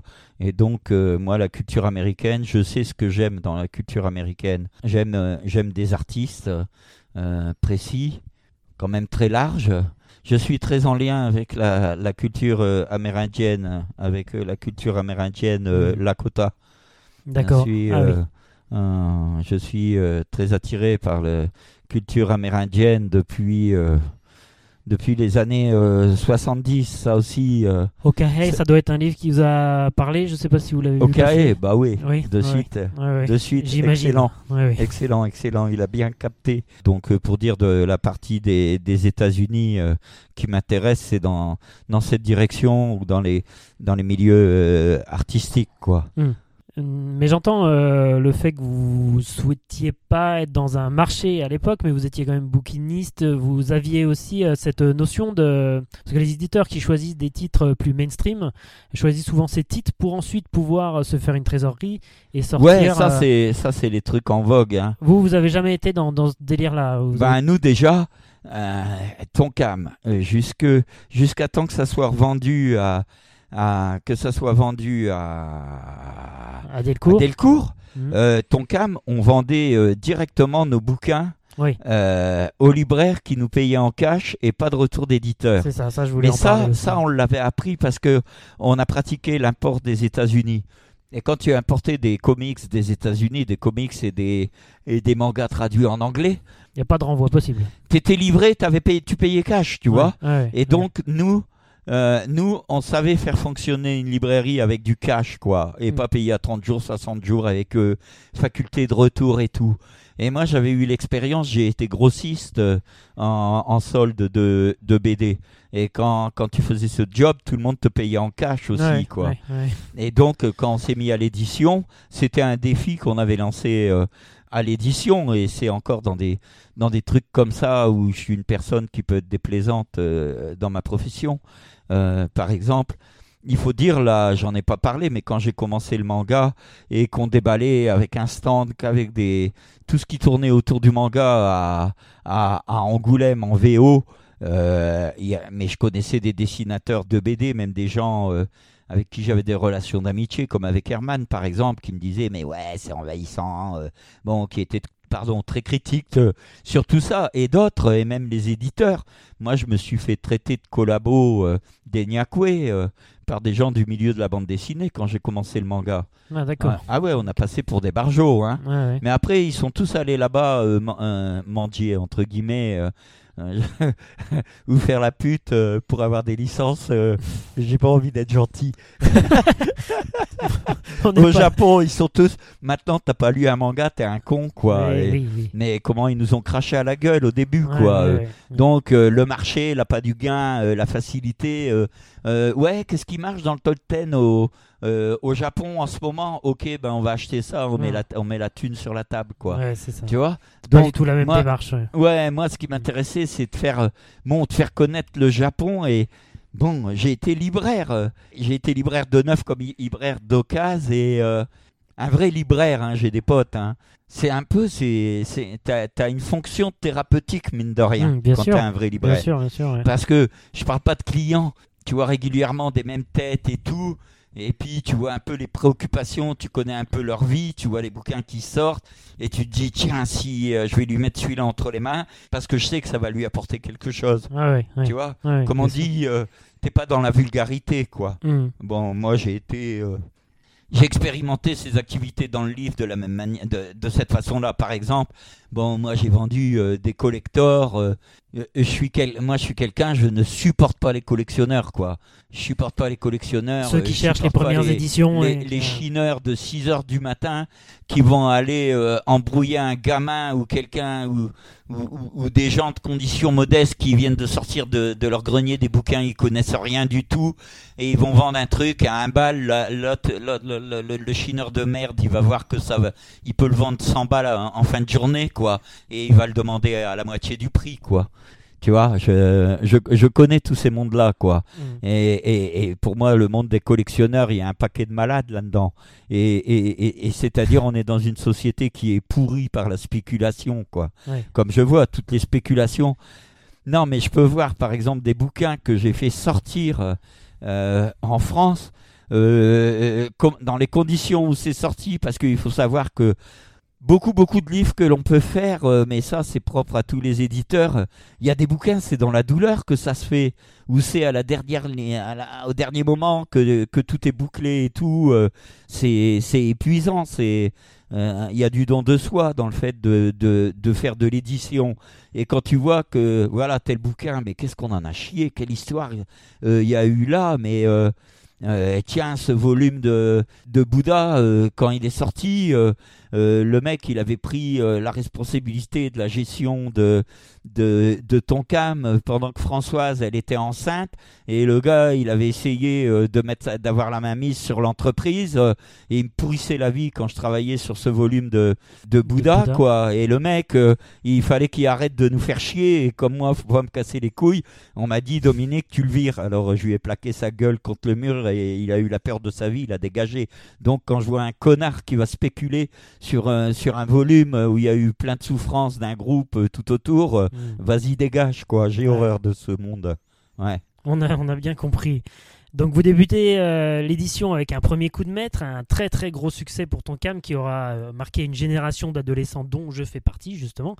Quel souvenir vous gardez de Video Girl High puisque c'est de ce titre dont on parle? On veut tout savoir sur ce titre eh ben, euh, j'ai fait le grand frère qui s'est occupé d'une méga bande de puceaux. c'est tout à fait ça. C'est tout à fait ça. complètement.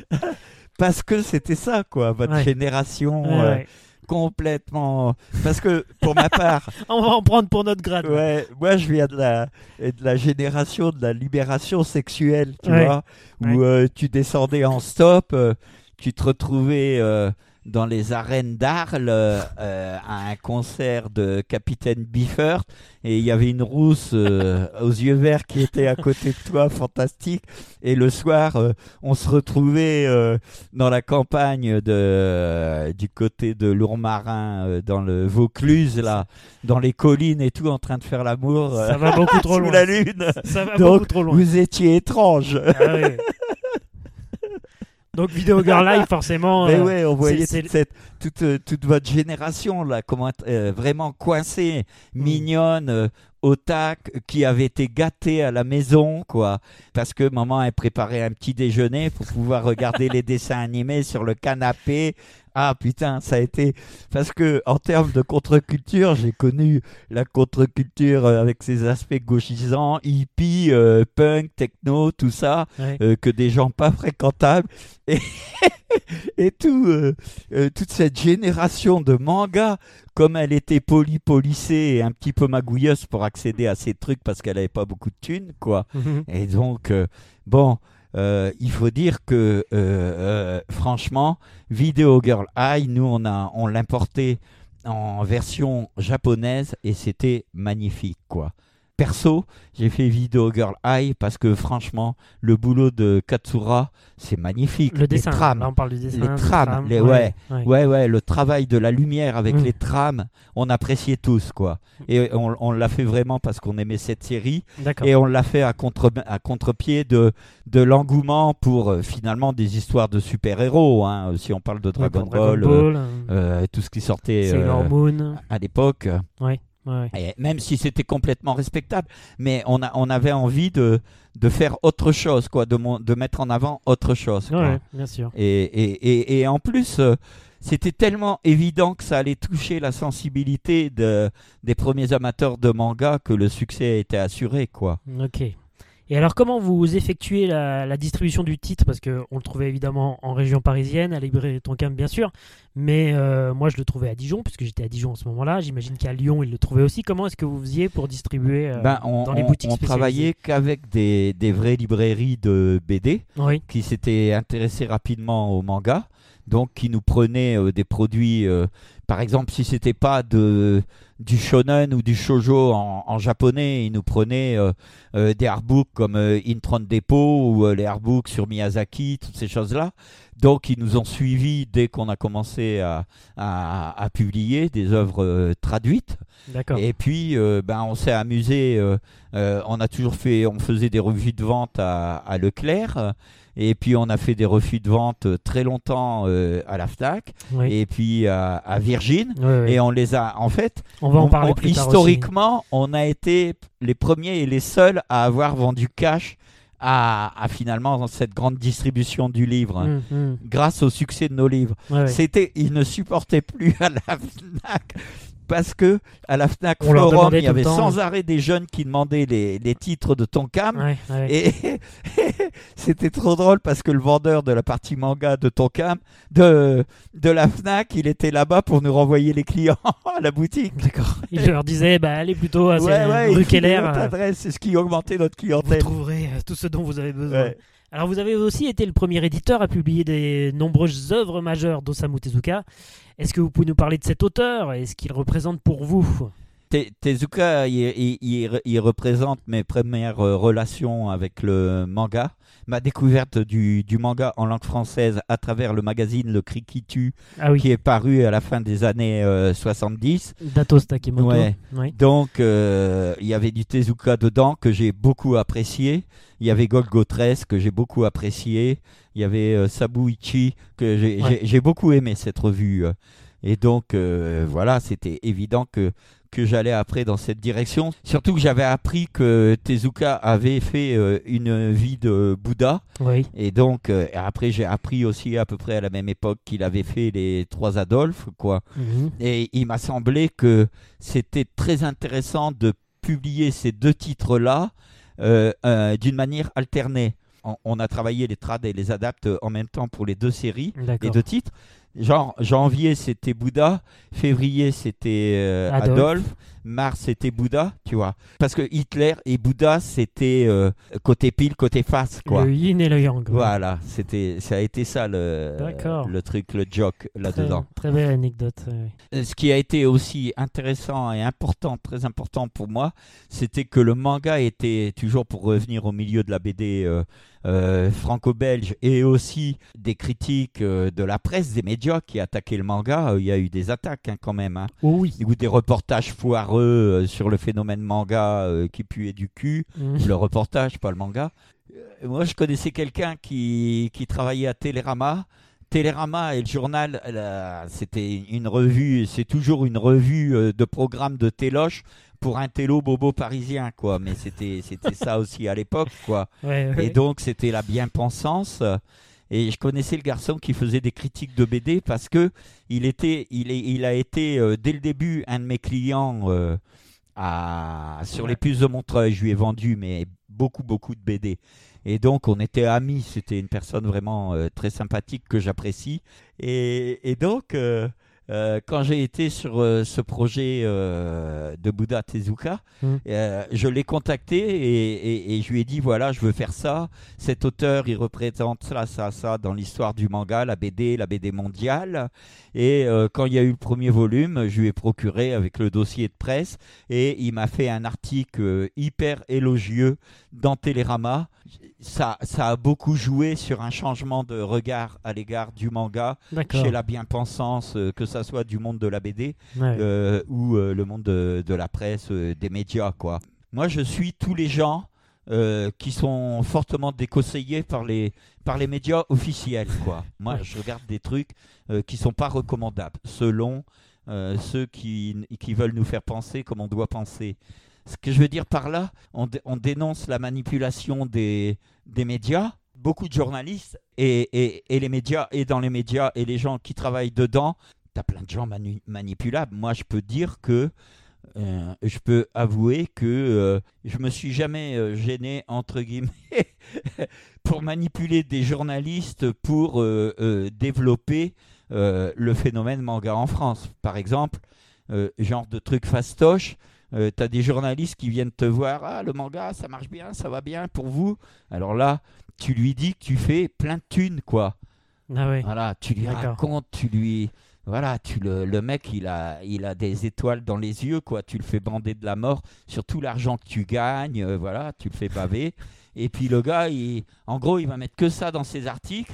Et si tu as la chance d'avoir un article, un, un- un journaliste qui travaille pour un, euh, pour un, un hebdo qui est diffusé dans toute la France, quoi, ou des canards comme Libé, euh, trucs comme ça, euh, Le Monde par exemple, tu sais qu'en province, il y a des gens qui vont, qui vont lire ça et qui vont se dire Ah putain, euh, mais il se fait plein de thunes dans le manga.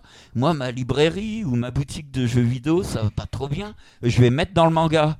Et donc j'ai beaucoup utilisé la presse pour augmenter la notoriété du manga et pour que, favoriser l'éclosion de plein de vendeurs partout. C'est-à-dire, je me suis bien amusé à manipuler la jalousie. Parce que tu peux, euh, parce que la majorité des êtres humains sont des gens jaloux. Donc tu peux, tu peux, tu peux manipuler la jalousie vers le haut ou vers le bas. Moi, j'adore manipuler la jalousie vers le haut, quoi. Alors, je voulais parler de moi et de mon expérience personnelle, ce que je fais rarement euh, dans cette émission. Et pour moi, il y a eu un avant et un après Asate Dance. Euh, J'aimerais que nous prenions le temps d'évoquer ce titre de Naoki euh, Yamamoto, sorti en 1995 chez Tonkam, évidemment, qui m'aura marqué durablement. Ce manga aurait été vraiment une révélation, c'était une porte d'entrée vers le Japon contemporain. J'ai souvenir d'avoir découvert la diversité du manga vraiment à ce moment-là. Comment cette œuvre est arrivée chez nous, chez vous, et comment est-ce que vous, vous l'avez dénichée? Bon, quand j'allais euh, quatre fois par an au Japon, quand je me retrouvais au Japon, je faisais ma tournée, c'est-à-dire que euh, j'allais dans ce quartier, dans ce quartier, dans ce quartier, j'allais dans différents quartiers sociologiquement, économiquement. Je passais mon temps dans les librairies de manga. Et donc, euh, quand tu es dans un quartier branché à une époque, au début, j'y allais, il y avait une boutique de manga à, Harajuku qui a disparu par la suite. Les mangas qui étaient en avant à Harajuku et ceux qui étaient en avant euh, sur Shinjuku ou à Ikebukuro, vu que c'est pas c'est pas la même sociologie, c'est pas le même euh, euh, les mêmes habitants, c'est pas les mêmes types d'entreprises. Donc les les il y a des auteurs qui sont mis en avant là et pas là, et après tu vas en voir un autre qui est vachement mis en avant là tu vois, ou euh, dans le quartier de Mandarake, là. Mhm. Euh, donc, j'ai beaucoup tourné comme ça pour faire des connaissances, des, ce qui, ce qui m'a permis de trouver euh, des auteurs que je voyais pas ici et que par là-bas, il était plus, il intéressait plus dans ce, ce quartier-là. Après, j'avais beaucoup d'échanges. Moi, j'ai passé des très très bons moments avec les personnes qui travaillent chez Shogakukan. Selon les, les éditeurs, euh, ils ont plus ou moins de temps à te consacrer après euh, les meetings euh, où on parle business et, et projet rapidos. Tu as une heure, c'est chronométré, quoi. tu arrives à l'heure, c'est c'est fortement recommandé. Et, tu, tu, repars à l'heure parce que eux ils font très gaffe et des fois moi on m'a toujours freiné. Bon Dominique euh, c'est fini. et donc avec euh, Shogakukan ben, j'ai eu des, des personnes qui sont devenues des amis. On avait des échanges après à l'extérieur euh, et puis je me suis retrouvé souvent à manger avec eux. Et puis un bon feeling sur l'éditorial de Shogakukan.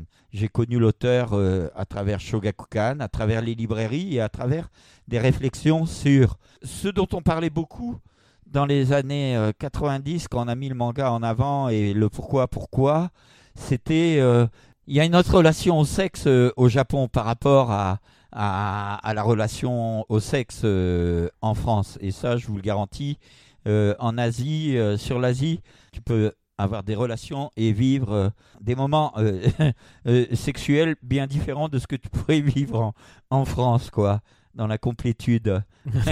ok. Et ce qui est intéressant, c'était, ça n'existait pas ici encore. Tu avais le porno euh, fusil à pompe, quoi, pour se branler. Mhm. Et, et, et, ce qui était intéressant au Japon, tu avais le sexe qui était dans, dans un récit, quoi. Et, pour moi, c'était vraiment très intéressant et important de faire venir ça en France, quoi. Mhm. De dire et de montrer que la sexualité et, la présence de la sexualité dans, dans une bande dessinée participait complètement euh, à l'histoire et n'était pas n'était pas là que que pour faire bander le, lecteur avait vraiment une une raison d'être et que c'était euh, dans la vie. Donc ça ça a été euh, les motivations pour publier à sa danse et mmh. d'ailleurs moi je suis très triste que IMHO a sorti un, un recueil de nouvelles qui s'appelle Blue de, de, cet auteur. Et c'est un auteur qui n'a pas été mis en avant en France. Je ne sais pas ce que me réserve l'avenir, mais je pense que c'est un auteur sur lequel il faut revenir. C'est un auteur euh, hmm. important, c'est un auteur euh, dérangeant, euh, comme l'auteur de Hideki Arai de Kiichi. Quoi. c'est hyper important, quoi, parce que par exemple, moi j'ai j'ai fait publier Kiichi chez Delcourt parce que comment j'ai trouvé Hideki Arai Kiichi il y, a, il y a le 11 septembre. On voit le truc péter à la télé et tout. Euh, Sae, quelques mois plus tard, elle va au Japon. Appréhendant comment fonctionne l'éditorial manga et les lascars qu'il peut y avoir dans le manga, je dis à Sae, trouve-moi un manga où tu as la, la, scène du 11 septembre de l'avion qui rentre dans la tour. elle est super, Sae. Elle a passé son temps là-bas dans la librairie à feuilleter des mangas, des mangas, jusqu'à temps qu'on est tombé sur un CNN et que dans Kiichi, il y a une scène euh, qui est à la télé derrière avec des, des commentaires où on voit l'avion rentrer dans la, dans la tour du, du, 11 septembre. Parce que j'ai dit à Sae, si tu me trouves un manga où euh, il y a cette scène-là qui est dedans, le manga, il va être vachement bien. Et donc, c'était Hideki Arai qui pour moi est un, des auteurs très importants pour dénoncer euh, toute la merde euh, qu'il y a dans la société japonaise actuellement. Quoi. Il a fait dans les deux Kiichi et, et d'autres bouquins. Voilà, ça c'est des façons de trouver. D'autres bouquins qui sont édités chez euh, Black Box aussi, je crois. ouais, ouais, ouais, ouais, ça. Mais par exemple, pour, pour, pour parler de, de, de, comment on peut éditer dans les années... À, à, la période de Asate Dance, euh, on avait pu publier euh, Stratège. Oui. Stratège qui a été longtemps recherché, recherché, que j'aimerais, que j'aurais beaucoup aimé euh, rééditer moi-même à partir du moment où on pourra revenir, quoi. mais qui a été repris chez Dupuis et ça m'a beaucoup énervé parce que je sais qui s'est défoncé pour le manga et qui s'est pas défoncé et qui en bouffe sans s'être défoncé, quoi. Et, donc, j'aurais préféré que ça soit à la limite quelqu'un qui s'est défoncé. Hein. ok. On passe, même. on passe le bonjour aux éditions Vega Dupuis, du coup. Voilà, voilà. Non, non, mais moi, je suis un teigneux. Euh, maintenant, euh, je suis en retrait et euh, je suis pas vraiment amateur d'avoir des relations avec tous les le, le, milieu de l'édition BD et tout, mais il y, a, y a beaucoup de personnes que j'aime beaucoup et puis il y en a d'autres dont j'ai rien à foutre, quoi. Et, et, et donc, pour, pour pour revenir à, Stratège dans cette période-là, si on parle d'avoir euh, euh, à l'égard de, vos nouvelles générations, de vous donner des choses euh, en main pour appréhender, pour approcher un peu la culture asiatique traditionnelle, Stratège, c'était excellent, quoi. C'était vraiment une très très bonne série. Il y a eu ça. Et après aussi, sur le côté des arts martiaux, quand on a fait Tough, qui était une série de, de bastons, de, de combats, on a été, euh, j'ai été quand même euh, dans les responsables éditoriaux celui qui a qui a fait publier le plus régulièrement euh, des titres en rapport avec le Bushido ou, ou les arts martiaux. On a fait Baki, c'est pareil. Quand j'ai vu Baki qui réapparaît chez Meian, ça me fait Sglurp. voilà, on peut tout acheter. Donc voilà, achetons. Mais nous, quand on a fait euh, Baki, les gens, ils captaient rien du tout. Quoi. Les amateurs de, de Baki, euh, ils étaient euh, très très nombreux. Et en plus, si on, parle du travail qui a été fait sur les onomatopées à la française sur Baki, je, peux, je peux vous dire que c'est un, un des meilleurs boulots qui a été fait dans le manga avec le parti pris d'enlever l'onomatopée euh, japonaise pour la redessiner en respectant l'énergie de l'onomatopée, l'énergie et le son de l'onomatopée euh, japonaise, mais euh, francisé graphiquement et, et d'un point de vue sonore. quoi. D'accord. Non, c'est des travaux de ouf, ça. Absolument pas rentable. pas rentable du tout. Euh, justement, donc on a bien compris comment vous choisissiez les titres que vous euh, souhaitiez éditer euh, chez Tonkam. Comment se concrétisait le processus de négociation auprès des ayants droit directement au Japon? Au, fur et à mesure, nous avions nos, piles d'hebdo et de mensuels qui arrivaient avec régularité, qu'on pouvait feuilleter pour capter des séries à venir intéressantes, des, des titres à venir qui nous auraient intéressés, mais aussi euh, les virer, euh, les virer dans les librairies quand j'allais au Japon, et aussi euh, des rencontres, par exemple avec Monsieur Natsume Fusanosuke, qui m'a fait connaître Initiation. Ça te dit quelque chose? Un titre qu'on a fait, qu'on a sorti, qu'on a publié chez Delcourt. Initiation. L'histoire d'un ado qui se retrouve à atterrir dans un village d'une zone euh, montagneuse un peu paumée du Japon et euh, qui va être au milieu de, pratiques sexuelles, euh, d'initiation chez les jeunes à l'adolescence, c'est-à-dire les filles par un homme et les, les, les, garçons par une femme. Donc, initiation sexuelle dans, dans, dans le cadre d'un temple dédié à cela. Et donc, euh, c'est une série euh, qui correspond à un travail de recherche euh, ethnologique et sur les traditions qu'il a pu euh, avoir au Japon pour revenir euh, sur la sexualité, quoi. Les particularités de la sexualité et des pratiques sexuelles euh, au Japon. Donc ce titre-là, il m'avait été conseillé par ce monsieur qui était un monsieur Natsume, qui était et qui est toujours un, un critique manga, qui a enseigné le manga à l'université, D'accord. une personnalité quoi, importante. Mais Voilà. donc c'était pas une personne qui bossait euh, auprès de la Shogakukan dont vous nous avez parlé tout à l'heure, c'était pas des Non, éditeurs. non, non, non, non, non. C'est Mais- euh, monsieur, Natsume est un, un monsieur qui a écrit sur le manga. Ah oui, euh, qui a été un présentateur, un participant à une émission sur le manga sur la NHK, qui a eu euh, son heure de gloire. Euh, je, je voyais les émissions ou enregistrées, ou alors j'en ai vu là-bas directement quand j'étais au, au Japon. Je crois même que je suis allé les, voir à, la sortie du studio une fois, parce que en fait j'ai rencontré, comme j'ai été un des premiers à aller au Japon, dans le cadre de cet intérêt pour, euh, leur culture et le, manga, j'ai- pu rencontrer des, personnalités de, de l'édition, même des auteurs. euh. Moi, j'ai ren- j'ai rencontré Taniguchi, je crois, c'est 92, 93, et je m'en souvenais même pas. Et il m'avait dédicacé un, un- il a- il m'avait dédicacé un de ses titres avec un dessin où il m'a mis à l'attention de Dominique, donc euh, euh, en français. Ça c'est Euh, incroyable ça. Ouais, ouais, Genre, ouais, vous, ouais. vous, vous êtes vraiment pas du tout collectionneur alors. hein Non, pour ne pas vous souvenir rencontré. de ça, c'est. Ouais, j'ai rencontré euh, Toriyama. Ah oui. Ouais, je me suis retrouvé un jour, il y a un ami, il m'envoie une photo et il me dit euh, mais la photo là, euh, c'est toi avec euh, machin. Et je lui dis ah bon, machin.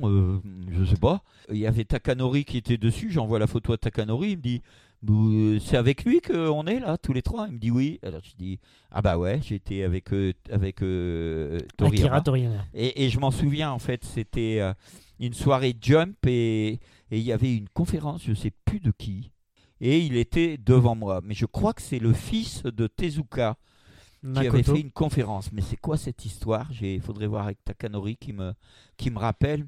Mais Takanori pour les auditeurs, c'est? Takanori Uno, qui a travaillé longtemps chez Tonkam et chez euh, Tonkam Delcourt. euh, D'accord. et euh, qui a collaboré avec d'autres éditeurs euh, autour du manga, voilà, qui, qui fait partie de la profession et qui est au Japon, Qui était sur place. Voilà, et qui a une- des responsabilités euh, en direction de la France pour la vente des droits en passant par euh, Tohan. Voilà, et c'est aussi euh, un ami avec qui j'ai vécu euh, plein de choses intéressantes et rigolotes et des très bons moments. Et les soirées du Jump. Ouais. Incroyable. En 95, vous publiez euh, Angel, à nouveau pour euh, les, petits puceaux que nous étions, de Eugene, un manga érotique avec lequel vous rencontrerez quelques difficultés. Est-ce que vous pouvez nous parler, nous raconter l'histoire de ce titre et de sa réception en France euh, en 1995 Ouais, ben on était, on était dans, dans, la période de grande euh, popularité d'Eugene au, au Japon. au Japon Et euh, pour moi, Eugene, c'était, euh, ça correspondait à, à, à de l'humour euh, potache, genre euh, Gottlieb, fluide glacial. Oui, c'est vrai, c'est vrai. Plus vrai. qu'Arakiri, quoi. Plutôt fluide glacial, Gottlieb, tout ça. Pervers pépère, Trucu... Ouais, pervers pépère. Ralovely, ce genre Ouais, de choses. c'était ça vrai. comme Oui, oui. humour. J'avais jamais truculent. fait le lien. Ouais, le dessin super mignon, quoi. Ces petites nanas, ben, je ouais. comprenais qu'elles fassent de l'effet Ouais. sur des ados chargés. et, et donc, on s'est dit qu'il fallait le sortir, quoi, parce qu'il avait, il avait sa place dans le paysage BD française, quelque part, quoi. Et euh, bah, il y a des grincheux euh, de, de la commission de censure, où là encore, il y a des gens de la BD franco-belge qui étaient dans le comité. Les gars, ils ont agi, euh, ils nous ont tiré dans les pattes façon masquée, quoi tu vois, euh, derrière le rideau, gros truc de salopard, quoi. Et donc, euh, ça a été euh, taxé de, de BD euh, pornographique. Euh, tu ne pouvais la vendre déjà. La TVA sur les BD, c'est 5,5. sur les livres, c'est 5,5. Là, tu es carrément classé porno 33%. Ah oui? Ouais, D'accord. 33% Donc, du, Manara, du livre. c'est 33% aussi alors. Non, parce qu'il a jamais été euh, classé porno. Nous, on a été classé porno. Ah, d'accord. Ah, c'est Bah, étonnant voilà, ça. tu l'as dit. Il y avait Manara qui était en vente libre. Ouais. Et nous, où tous les, les, les bistouquettes Ouais, et les quéquettes, elles étaient cachées, Censuré, ouais. on a été classé porno. D'accord. Voilà, donc on, a eu, on avait 33% de TVA et interdit euh, d'exposition, c'est-à-dire que ça pouvait être vendu qu'à un client qui le réclamait, parce que le libraire, il devait l'avoir en dessous du comptoir. D'accord, ouais. Et nous, face à cette euh, punition, qui a dû nous tomber, je ne sais plus, au, au- au deux ou trois, je ne sais plus, on a décidé de publier toute la série. Et en fait, on a eu un soutien, il y a eu une campagne euh, pour se battre contre cette punition infâme, et euh, euh, on a été soutenu par pas mal de dessinateurs de BD. hein. Ça a été très sympa. Il y a eu Moebius, il y a eu tous les, tous les bons de la BD Enfin, qui ont signé oui. pour nous. Les mêmes que d'habitude, quoi.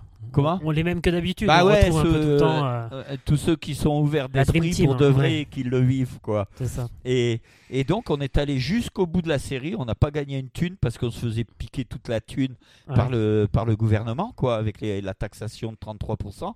Mais pour une BD de cul, on n'a pas baissé Ouais. rock. Très bien, très bon, très bon. Euh, ces 33%, là, c'est encore quelque chose qui existe aujourd'hui sur euh, ce genre de titre ou- Ah, je sais pas, je, C'est étonnant. je, je sais pas.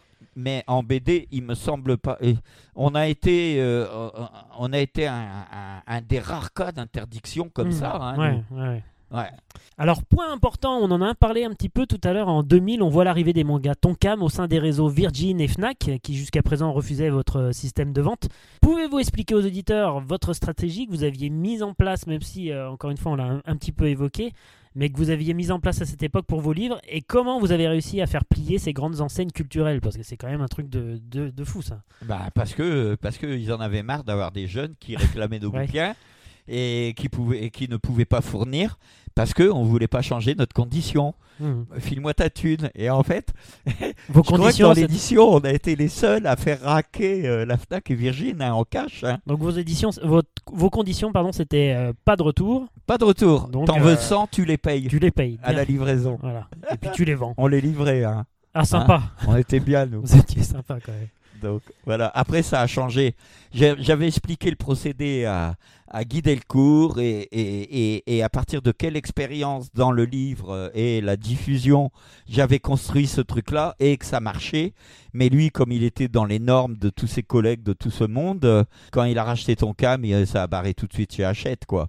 Bon, il était content parce que les ventes, elles sont passées euh, de 10 à 50 euh, tout de suite, tu vois. euh, Ouais. parce que, bah oui, tous les Leclerc... Ah oui, parce qu'on avait la Fnac et le Virgin de Paris, mais on ne les avait pas les autres. hein. Et vous On aviez n'avait aussi pas les le grandes Furet surfaces du Nord. Hein Vous aviez aussi les grandes surfaces non, non, non, non, ah non, non, quand même. Oui. Ah non, attends, non, mais là, euh, si, si j'avais réussi à, à vendre à, à, à Édouard Leclerc euh, en cash, putain, je, je l'aurais fait savoir.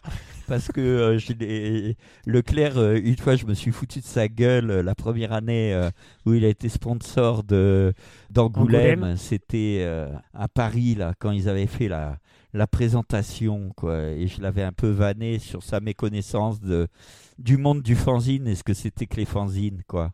Parce que euh, on, peut, on peut dire que il y a l'histoire de la BD qu'on appellerait rock'n'roll, quoi, et, et la BD qui colle vraiment à la génération auquel ça s'adresse, qui s'arrête aux années 80 quand la grande distribution met la main sur, euh, sur la BD, quoi. Hmm. Parce que avant euh, la fin des années 80, bon, tu avais de la BD, euh, euh, la Fnac, quoi, elle suivait, mais c'était pas rentré dans les supermarchés comme ça. À partir de 80, ça rentre à fond dans les supermarchés, et là, on va vers une production de, de bandes dessinées, entertainment, en veux-tu, en, va- en voilà, avec un marché Ouais. inondé qu'on connaît actuellement, quoi. Hmm. Alors, au lieu de la classification standard japonaise, euh, shonen, shoujo, seinen, euh, vous proposez, vous, de classer vos titres par thème. Euh, on peut dire une nouvelle fois que vous avez eu le nez creux, puisque ce sont vraiment des questionnements qui aujourd'hui reviennent sur la table. Qu'est-ce qui vous a amené à faire ces choix-là, à une période où il semblait important de genrer tel ou tel titre pour qu'il puisse trouver son public cible? Je, comment dire, je, me souviens comme ça, euh, il y a eu un travail de ce genre quand on a été chez Delcourt, pas la période Tonkam, mais chez Delcourt, où on a donné des noms euh, à des collections. Ça s'est maintenu euh, avec Akata quand on a, on a quitté Delcourt. c'est un procédé qui a été un peu long à familiariser les, les lecteurs. Mais bon, comme euh, ça se faisait pour la partie euh, euh, franco-belge de Delcourt, c'est pour ça qu'on nous l'avait un peu demandé. mais chez Tonkam, vous aviez pas ça, vous Non, non. Moi, je, trouvais ça un peu neuneux, mais bon. Il y a des gens qui aiment ça, mmh. parce qu'il y a beaucoup de gens qui aiment bien avoir leur meuble bibliothèque en face d'eux et, et classé avec des couleurs, des dos, des machins. Ouais. non, mais c'est la, c'est la réalité. Ouais, c'est vrai, c'est vrai, Ouais, moi je suis pas sensible à tous ces trucs-là. Bon, euh, tome 1, tome 2, tout marqué des les maison, ouais, je comprends. Mais bon, c'était c'était amusant de, de faire ça. Mais bon, je m'attarde pas trop sur ce genre de trucs, euh, moi, pour ma part. Non, non. Moi, je, pas suis quelque plus chose. sur les, les contenus. Mais c'est vrai que c'est peut-être euh, c'est peut-être pas mal d'avoir euh, de catégoriser des des CNN qui vont être plutôt des, des CNN sociétaux par rapport à des CNN SF par exemple ou des CNN qui sont plutôt sur des thématiques de culture traditionnelle japonaise quoi mmh. pour pour guider oui Ouais, mais alors là, on n'en finirait plus si on avait, Mais j'avoue que je me suis. ça, ça a été fait avec les personnes qui travaillaient avec moi et puis euh, l'équipe qu'on pouvait avoir chez Delcourt. Mais euh, c'est pas c'est pas franchement mon dada quoi. Moi ce qui m'intéressait plus c'est de, de trouver des, des, titres quoi, de, de réussir à faire euh, à publier telle ou telle série parce que je pense que ça peut être enrichissant pour les nombreux ou moins nombreux lecteurs qui, qui accéderont quoi. Ouais. Alors avant d'en terminer avec cette première période Tonkam, sur laquelle euh, c'est vrai qu'on pourrait passer des heures tant il y a de choses à dire, j'aimerais qu'on s'arrête sur deux auteurs euh, importants de votre catalogue, Taiyo Matsumoto et puis les Clamps. Comment en êtes-vous venu à, éditer ces mangaka?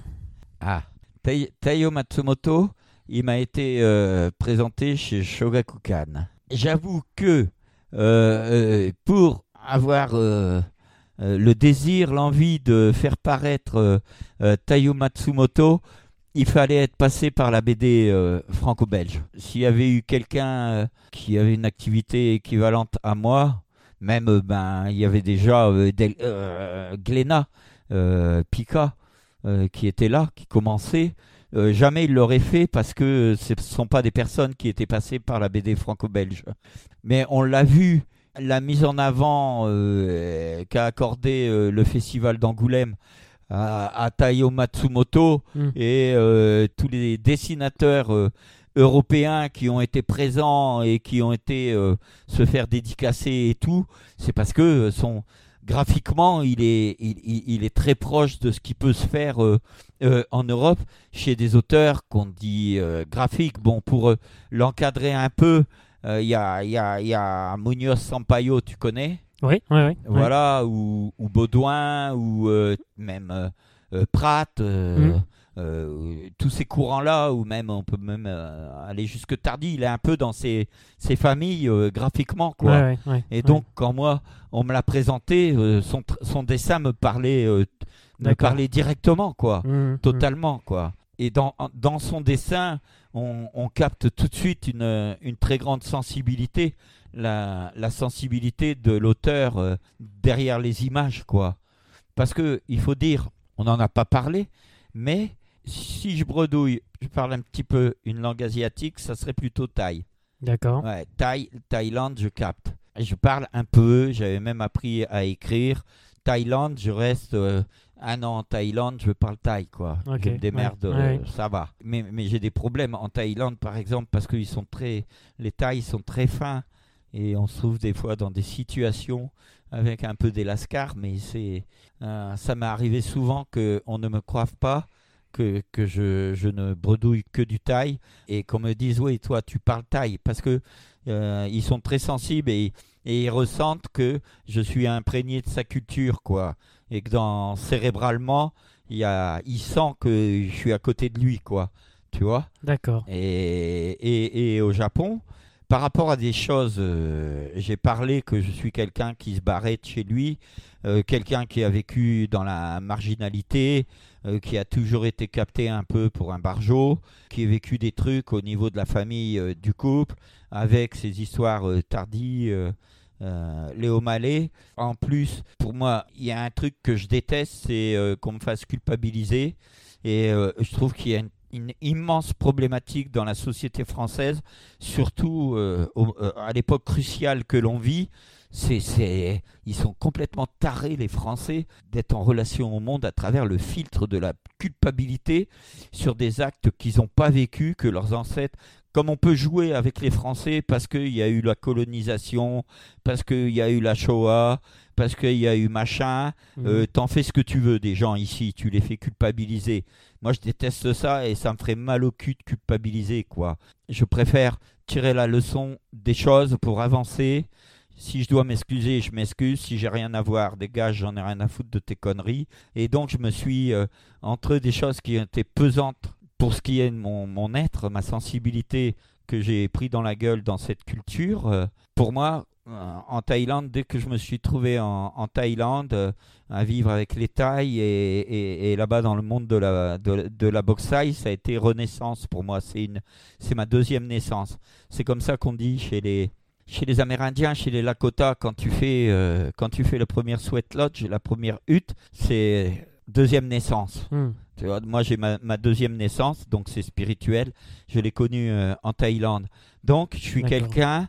Encore là, regarde, j'habite à côté des moines. Oui, c'est ce que j'ai vu. Alors, c'est difficile à décrire pour les auditeurs. Ouais, moi pas- j'habite à côté, je suis tout le temps avec un côté. Mais des moines au- vietnamiens. vraiment au sens propre, c'est-à-dire que c'est pas au sens figuré. Vous habitez vraiment euh, au milieu d'un temple bouddhiste. Je sais pas, j'ai pas, je me suis Ouais, pas baladé ouais. avant d'arriver, Ben, Tu rentres chez moi, tu passes en dessous du porche du temple bouddhiste mais oui, et t'arrives, euh, t'arrives, ça fait comme un parking à côté de la maison, tu gardes ta bagnole c'est ça. et moi là, euh, de la de la fenêtre de, de, de ma chambre là, quand je suis au-dessus, Ouais. Je suis euh, je suis à pff, 12 mètres, 10-12 mètres de, du Bouddha Thaï et dans qui est à l'extérieur et dans le temple c'est le grand Bouddha euh, école euh, vietnamienne quoi. Donc un peu comme le Bouddha chinois c'est le même école. Et, et voilà. Donc d'un côté là t'as- tu as l'espace des bouddhistes. Eux ils ont les terrains. Ils ont 40 hectares de terrain c'est aux bouddhistes. Et moi je suis ici. Chez moi c'est la c'est comment dire la nature libre euh, et j'ai les 40 hectares là et je vis avec les arbres et, et je vis là Ouais. entre entre toutes les encerclements par la nature, les arbres et tout et la pagode quoi. Et parce que euh, c'est très équilibrant pour moi de, de vivre là, de vivre euh, euh, 100% de culture française, je comprends tout. Je comprends pas bien. et, et donc, Vous avez rencontré, je vais juste un aparté, Miyazaki, qui euh, me fait penser à, à- à plusieurs égards à, à votre personnalité, un petit peu comme ça, à vivre vraiment en lien avec la nature. on peut dire c'est Tonkam qui a, qui a fait euh, euh, connaître Miyazaki en France. hein. On a été les, les premiers à importer les artbooks de, de Miyazaki, Oui. on a importé les DVD, Ah oui, c'est vrai que vous avez édité les, le. les cassettes, les, les cassettes NTSC. C'est- Moi, j'ai eu des gens euh, euh, comme Moebius, Jodorowsky, euh, euh, les élèves de. Comment s'appelle euh, Ah euh, dans le 13e, là, euh, l'école de dessin animé. Là. Les gobelins? Les Gobelins, j'avais tous les élèves des Gobelins. euh, Hmm. Voilà, on, a, on a lancé Miyazaki en France. Ouais, c'est vrai que vous euh. avez édité l'artbook euh, Mon voisin Totoro. euh, Ah bah attends, on a fait, on, souviens. on- on- on a fait le, le premier artbook de Miyazaki en France, euh, un roman album de la collection roman album. Euh, c'est euh, Dionnet parce que je connais euh, euh, Jean-Pierre Dionnet. mhm. Dionnet il me contacte, il me dit ouais nous on a acheté le film à Canal et euh, est-ce que tu veux faire des livres? Je lui dis ok. Alors euh, il me dit voilà est-ce que tu veux faire ce artbook J'ai dit ok on va on fait le bouquin. Ça nous a il y a eu un putain de boulot parce que il y avait pas de il y avait pas de fichier euh, il y avait il y avait rien. Ouais. On, a- on est parti d'un exemplaire propre, on a tout scanné, nettoyé, tout enlevé les textes japonais, tout mettre les textes français, on l'a fait imprimer. Quand le bouquin il sort, on travaille avec Canal hein. Quand le bouquin il sort, on prévient l'éditeur japonais d'origine qu'on a fait le livre avec Canal qui nous a donné l'autorisation et ils nous disent Canal Plus n'a pas les droits sur le livre, donc détruisez le livre. Ah bah je l'ai, je pourtant chez moi celui-ci. Ouais, bah, je le garde précieusement alors. Il y a eu quelques fuites. Ah oui oui je l'ai. Tu vois, je Ouais. sais, il y a, il doit en avoir une, une centaine qui, qui, qui sont passés, D'accord. mais tout le tirage, il a fini à la poubelle parce que Oh, nous, Quelle horreur. Ça doit Ouais. être terrible ça pour vous. euh. je dois dire que moi, toute la période où j'ai, à partir du moment où j'ai travaillé avec le Japon, nous, euh, comment dire, euh, nous, avec euh, Tonkam, tout ce que j'ai fait en relation avec le Japon, ça a toujours été très droit, la comptabilité, le truc, j'ai pas fait de magouille. Genre le mec, je vous le dis, je jure sur la Bible. J'ai rien fait monsieur. Depuis que j'ai travaillé avec le Japon, moi, j'ai été sérieux et honnête. Ouais. hein. J'ai jamais. Ah, j'aurais pu les baiser plusieurs fois. Les Japonais, ils comprenaient pas au début, quoi. J'ai jamais embrouillé. Je vais tout laisser dans cette émission. Japon. Je ne coupe rien. hein. Ouais, non, non, non, mais la vérité. Avant, je dis pas, je garantis pas, mais Ah, il a avant, coulé de l'eau sous les ponts. Voilà. Donc, il fallait se démerder. C'était, il fallait vivre. Mais donc, euh, toute cette période, ça a été super clean. Donc, on a tout mis à la poubelle, quoi. Aïe, Ah, les aïe, bolocs, aïe. les bolocs, les bolocs. Ça doit faire mal au cœur. euh, Ah ouais, mais- tout ça au pilon. hein. Ah ouais, mais là, là, tu les ressors. euh, putain, je, je complète ma retraite. Ouais, je pense. Je ouais, ouais. Enfin, j'imagine qu'ici aussi il y a quelques petits trésors, mais. euh, Non, j'en ai, j'en ai viré plein. Ah oui. Ah ouais, l'aventure s'est finie par le divorce avec euh, Sylvie Oui. Chang. Oui. On a, on a, on a divorcé. Mais bon, c'est la vie, ça devait être euh, comme ça. Parce que euh, faut dire que euh, ce qu'on a fait à deux, c'est énorme et complètement cinglé, quoi. Ouais, complètement. Tout le Oui, travail qu'on a fait avec Sylvie. C'est une folie. Oui. Moi, moi j'aurais pas fait ça, euh, tout ça sans Sylvie, et Sylvie n'aurait pas fait Mm. ça sans moi. On était vraiment un binôme, et, et mais à un moment donné, elle n'en pouvait plus, parce que je continuais quand on s'est retrouvé à Kata. Moi, j'étais. euh, parce que je sais ce que je dois finir euh, sur le plan éditorial. Je sais ce que je dois faire encore dans mon travail avec le Japon, quoi. Et, mais elle, elle a fini, elle me supportait plus, quoi. Elle en avait marre de vivre avec un ouf. gros, D'accord. comme ça Ok. trop. euh, Je suis euh, une personne euh, qui est euh, très euh, combatif tout le temps, tout le temps. Je suis fight dans ma tête tout le temps, quoi. D'accord. Ouais, c'est comme ça, hein, c'est ma nature. Bon, et je fais beaucoup d'efforts hein, quand même. Mais bon, je suis habité par le feu. Il y a, comment il s'appelle euh, euh, Yoshitaka Amano. Oui, oui, oui, bien sûr. Tu connais? Oui, oui, oui. nous avons fait connaître Yoshitaka Amano. Amano Yoshitaka. Nous avons été les premiers à faire une exposition à une biennale du cinéma japonais à Orléans. Ouais. Ouais, parce qu'on avait, on avait tellement d'argent à, à Tonkam que euh, j'ai dit il faut faire un truc comme ça quoi. Ah, C'est magnifique. On a ouais ouais. Le partage, toujours. Il fallait faire, il fallait faire acte de, un acte du mécénat. Ouais, ouais. Donc euh, voilà, moi j'aimais beaucoup beaucoup, bah, j'aime toujours le travail de Monsieur Amano et donc euh, ben, on, on- on a- on avait appris à faire venir des originaux du Japon, les protéger, le, le transport, quel transport il faut, les déclarations en douane, les assurances, tous ces trucs là. Et donc c'est comme ça que euh, j'ai pu côtoyer Monsieur Amano et sa famille et ses enfants. Et une fois il m'a dit, toi Dominique, t'es quelqu'un, ta, ta personnalité c'est de mettre le feu. Toi, t'es là pour mettre le feu. Donc vous avez été en plus l'un des premiers alors à faire des expositions d'originaux en France. Aujourd'hui, quand on voit Angoulême euh, euh, du Tezuka, Ah bah du ce- Matsumoto avec- ou même, euh, ouais. enfin c'est c'est Ouais. fou quoi. Ah mais, mais comment dire, si je, je me souviens pas tout, faudrait voir aussi parce qu'il y a eu Pascal Lafine qui a été important. hein. Oui, J'ai pas parlé de lui depuis tout à l'heure, c'est pas sympa. on l'aura dans cette émission. Voilà, Pascal Lafine a, a- a été important. Euh, Frédéric Guader a été euh, important, euh, comme j'ai cité tout à l'heure, qui était à la rédaction de, de, de Tsunami. Jean-Paul Genquin. Ouais, Jean-Paul Genquin.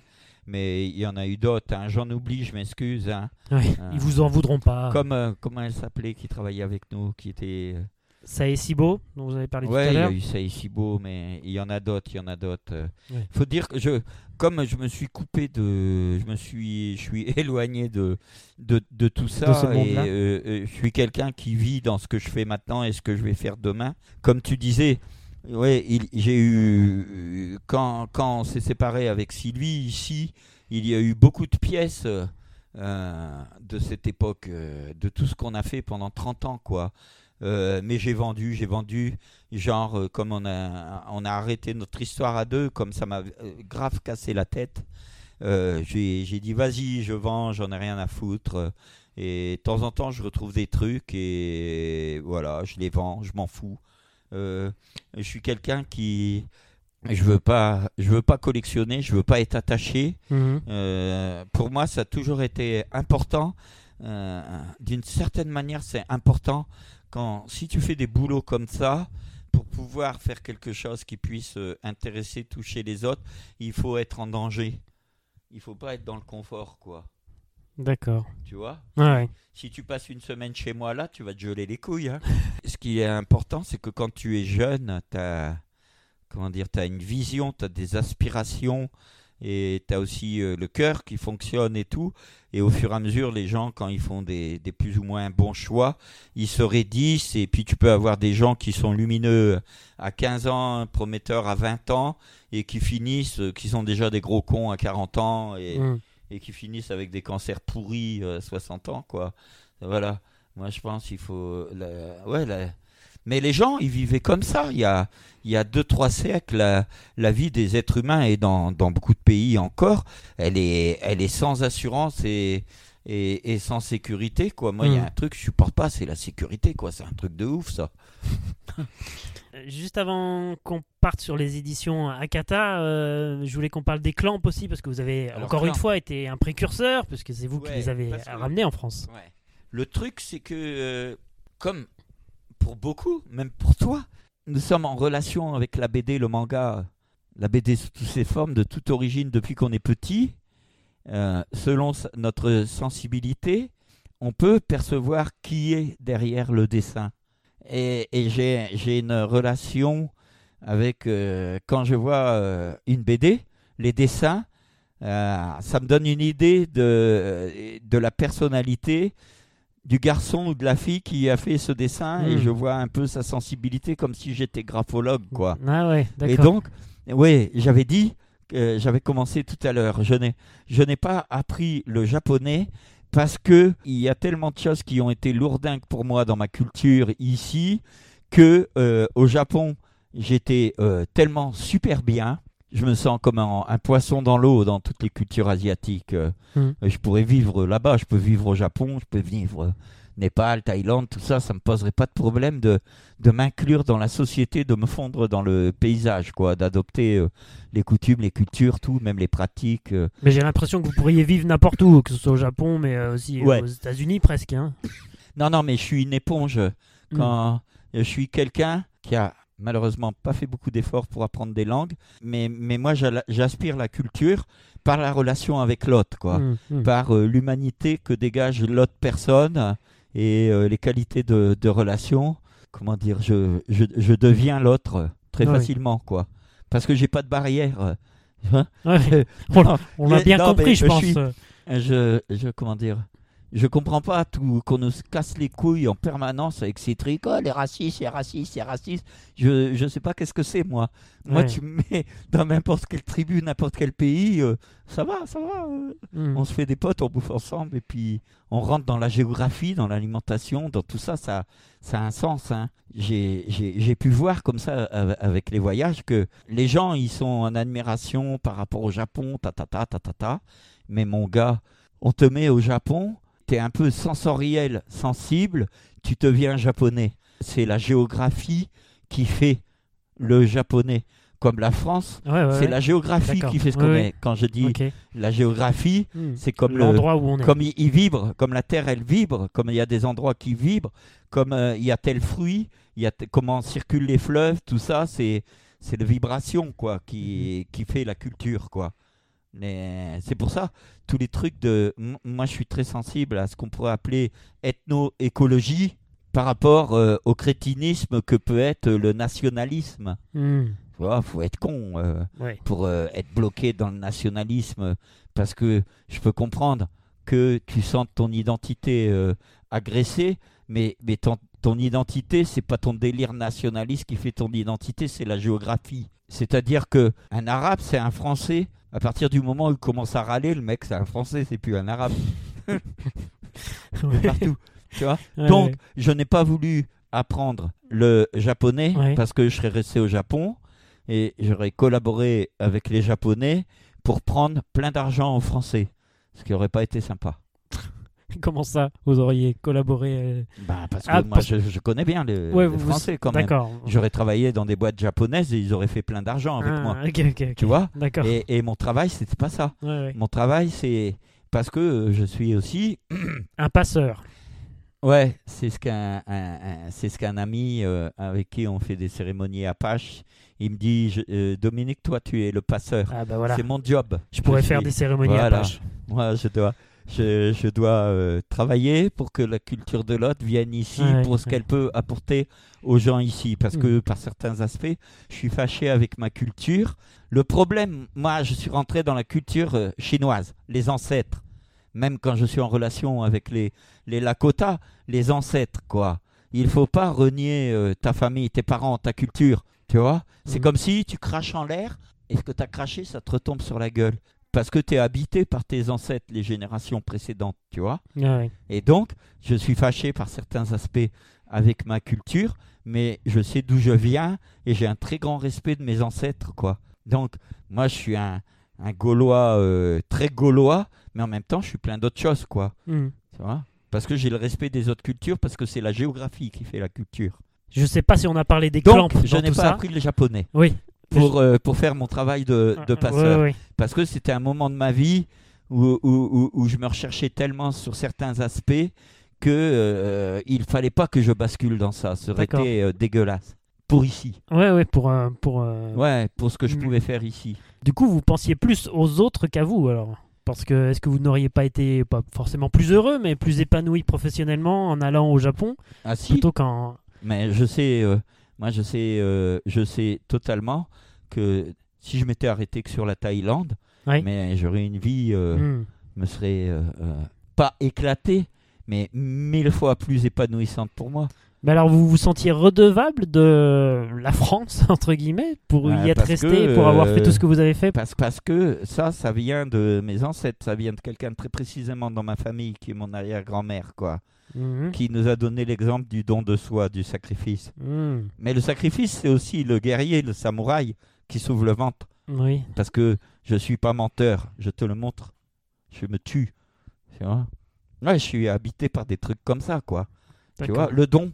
Parce que notre société, elle meurt d'égoïsme. Ouais, ouais. Parce que les gens, ils sont égoïstes. Mm. Ah ouais. Non, mais moi, je fais des conneries du style. J'ai mon pote qui, rentre euh, il y a deux semaines du Népal. C'est un ami népalais. D'habitude, on se retrouve tout le temps. euh, je vais le chercher à l'aéroport, à Charles de Gaulle. Chaque fois qu'il revient, parce qu'il m'amène les news des amis de là-bas. Et puis, il m'amène de l'énergie aussi, des trucs comme ça, tu vois. Et donc, il me téléphone avant de partir. Dominique, tu viendras me chercher telle date, telle date. Et c'est arrivé, euh, pour te dire, c'est arrivé plusieurs fois. Je sais, je vois, je dois pas y aller, c'est pas le moment, j'ai autre chose à faire. Donc euh, concrètement, là, euh, je l'ai fait. Et je me suis pris encore, euh, je me suis fait flasher parce que j'étais mort de fatigue en arrivant la nuit à Nantes avec nos conneries que j'ai été chercher le soir là-bas. Et je me suis fait, je vais reperdre un point. Plus j'ai perdu du temps sur un salon que je devais préparer, donc j'ai pas eu la forme physique que je devais avoir. Deux trois trucs avant, j'ai pété ma bagnole en allant le chercher. Et l'année, il y a deux ans, je me suis encore fait flasher. Mais euh, pour moi, la parole, c'est la parole, quoi. Hmm. Même si t'en prends plein ta gueule. en fait, je suis en recherche sur ça. De... Parce que j'ai encore des trucs à corriger, mais le sens de la parole. Quand le... C'est pas léger, le sens de la parole. Le sens de la parole, c'est l'élévation euh, intérieure. Quand tu tiens ta parole, tu montes à l'intérieur de toi. Tu deviens, comment dire, euh, tu as dit, je fais quoi? C'est un, un équilibre. C'est un équilibre. Quand on te dit au début était le verbe, toutes ces choses-là, il faut chercher. Chacun se démerde pour comprendre quoi. Bon, moi j'ai fait ça avec le manga, des trucs comme ça, faire le passeur et tout euh, ici. Alors, on n'a toujours pas, je crois, parlé des clampes. Donc les clampes, ben, c'est, j'ai répondu un peu, je t'ai dit que je suis sensible au dessin. Oui, voilà. Voilà. Et, et, et, les- et les Ça, ça les clampes apparaissent à un moment où tu as toute une tendance, tu as, un moment très, très en recherche spirituelle, ésotérique. Rig Veda, Oui, oui, oui. Tokyo Babylone, X. Bon, moi j'étais dans ces trucs-là, dans, dans ce feeling-là aussi. Mhm, mhm. Et j'ai vite capté les clamps. Et aussi l'intérêt de faire du shoujo et du shoujo qui, qui tape fort pour les filles, quoi. Tu vois? Mhm. Et puis, le, comme je te dis, le dessin. Quand tu regardes euh, Tokyo Babylone, ah, j'adore Tokyo Babylone, Oui. c'est magnifique. Après, tu as X qu'ils n'ont pas fini et, R, et Rig Veda, RG Veda. euh, le soin apporté m'a amené à aller, euh, ça m'a amené jusqu'au Népal. À un moment donné, je me suis dit, parce qu'elle travaillait sur le Rig Veda, qui est un, un livre sacré, comme la Bible pour les Indiens dans le monde indien, hindou. Et donc, je suis allé au Népal autour de tout ça, et il y a même un tsunami où j'ai interviewé des amis népalais que je côtoie toujours euh, autour de, des Védas, des Bédas, et, et de ce livre de Clamp. Parce que Clamp, c'était important sur le plan euh, spirituel, ésotérique, euh, Hmm. et très japonais, Ouais, bah, tu vois Ouais, complètement. comme aussi, on a, on a été les, les premiers à faire du yaoi. Minani Ozaki, bronze, ouais, Setsuai. c'est ça, c'est ça. Parce que j'a- j'adore les illustrations de Minani Ozaki. J'adore cette, euh, cette femme, sa sensibilité. Pour moi, euh, euh, Minani Ozaki, bronze, Setsuai, c'est. euh, je vais être un peu grossier et rapide, mais le reste du yaoi, c'est de la branlette. Elle a, elle a fait l'œuvre, c'est l'œuvre majeure, quoi. En plus, c'est une, une fille qui a fait du rock. À un moment donné, j'avais ses, j'avais ses disques, ses vidéos, un live où elle chante, où elle joue. Euh, ouais, j'ai beaucoup aimé cette personne. Ce que je sentais dans elle, ce qu'elle est et ce qu'elle envoyait, quoi. Mhm. Bon, le, le travail qu'on a fait, il n'a pas été super sur le plan de l'édition. euh. C'est possible que ça vaille le coup de revenir sur euh, Minani Osaki. Eh bien, avis euh, aux éditeurs, en peut-être ça a été vous. le premier yaoi. Ok. Alors 2001, si j'ai bien suivi, vous quittez votre poste de directeur éditorial chez Tonkam et vous passez le euh, flambeau à Pascal Lafine. Vous créez dans la foulée pour les éditions Delcourt la société Akata avec euh, toujours votre épouse Sylvie Chang, avec également Erwan euh, Leverger et Saï Sibo dont on a Ouais. parlé tout à l'heure. Et vous installez Akata à Rancon, Ouais. c'est ça, un tout petit village, hein, là où on est aujourd'hui, à quelques kilomètres de Limoges. Est-ce que c'est vous qui choisissez à ce moment-là euh, de vous implanter à 400 km de la maison mère Delcourt euh, Et si oui, pour quelle raison avoir choisi de vous isoler de la capitale Même si on l'a un peu compris pendant cet entretien? Quand nous avons quitté euh, Akata, euh, c'est une période. Tonkam. très- euh, Tonkam, pardon, ça a été une période très conflictuelle dans la famille. euh, donc, ça a été une euh, séparation, quoi. Sylvie et moi, et sa sœur et Eric, quoi. Ça fait très groupe de rock comme histoire. Et donc, eux, ils conservent la boutique, les éditions Tonkam, et nous, on vient ici. Et parce qu'il y avait des désaccords, Alors quand vous dites nous, c'est qui exactement? Bah, Sylvie et moi. Oui, d'accord. Ouais. Mm. Et puis, il y a Erwan Leverger qui me suit, Oui. et Saïd Sibo dont je fais connaissance. On se retrouve ici dans la merde parce que euh, la coupure avec Tonkam et la coupure que j'ai eue après avec Delcourt, c'est ça appartient à ma, ma manière de- d'être, euh, c'est-à-dire qu'on arrive à, à des désaccords qui mettent en question des, des principes, euh, des, des principes de vie. Euh, moi, je suis dans, je suis du style, je préfère me couper le bras que de plier. Donc, euh, je préfère retourner à la case zéro, être complètement dans la merde, plutôt que de céder à la connerie, ce que j'estime être de la connerie, ou euh, que je suis pas en accord avec ça, ou que j'accepte pas euh, tel tel truc d'injustice, quoi.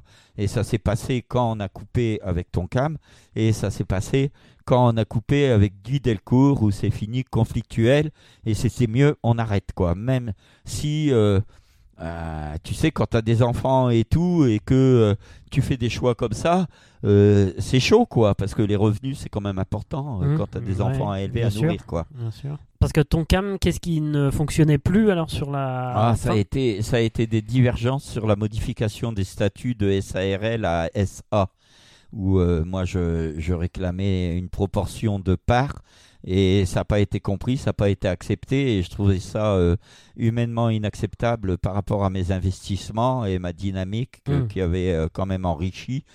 Euh, parce que le fou du roi, c'était moi, c'était c'était moi qui venais de ce métier et qui a euh, tout le monde a travaillé, tout le monde, est, tout le monde a été méritant, Hum. mais c'est, j'ai été la locomotive quoi, qui a entraîné euh, tout le monde. Donc il y a des choses que, qui me semblaient injustes. C'est pour ça qu'on s'est séparés. Quoi. D'accord. Et donc, à cette époque-là, on était déjà venu ici parce que euh, Sylvie Chang est nati- euh, sa mère est native d'une toute petite ville euh, à 30 km d'ici, 35 km.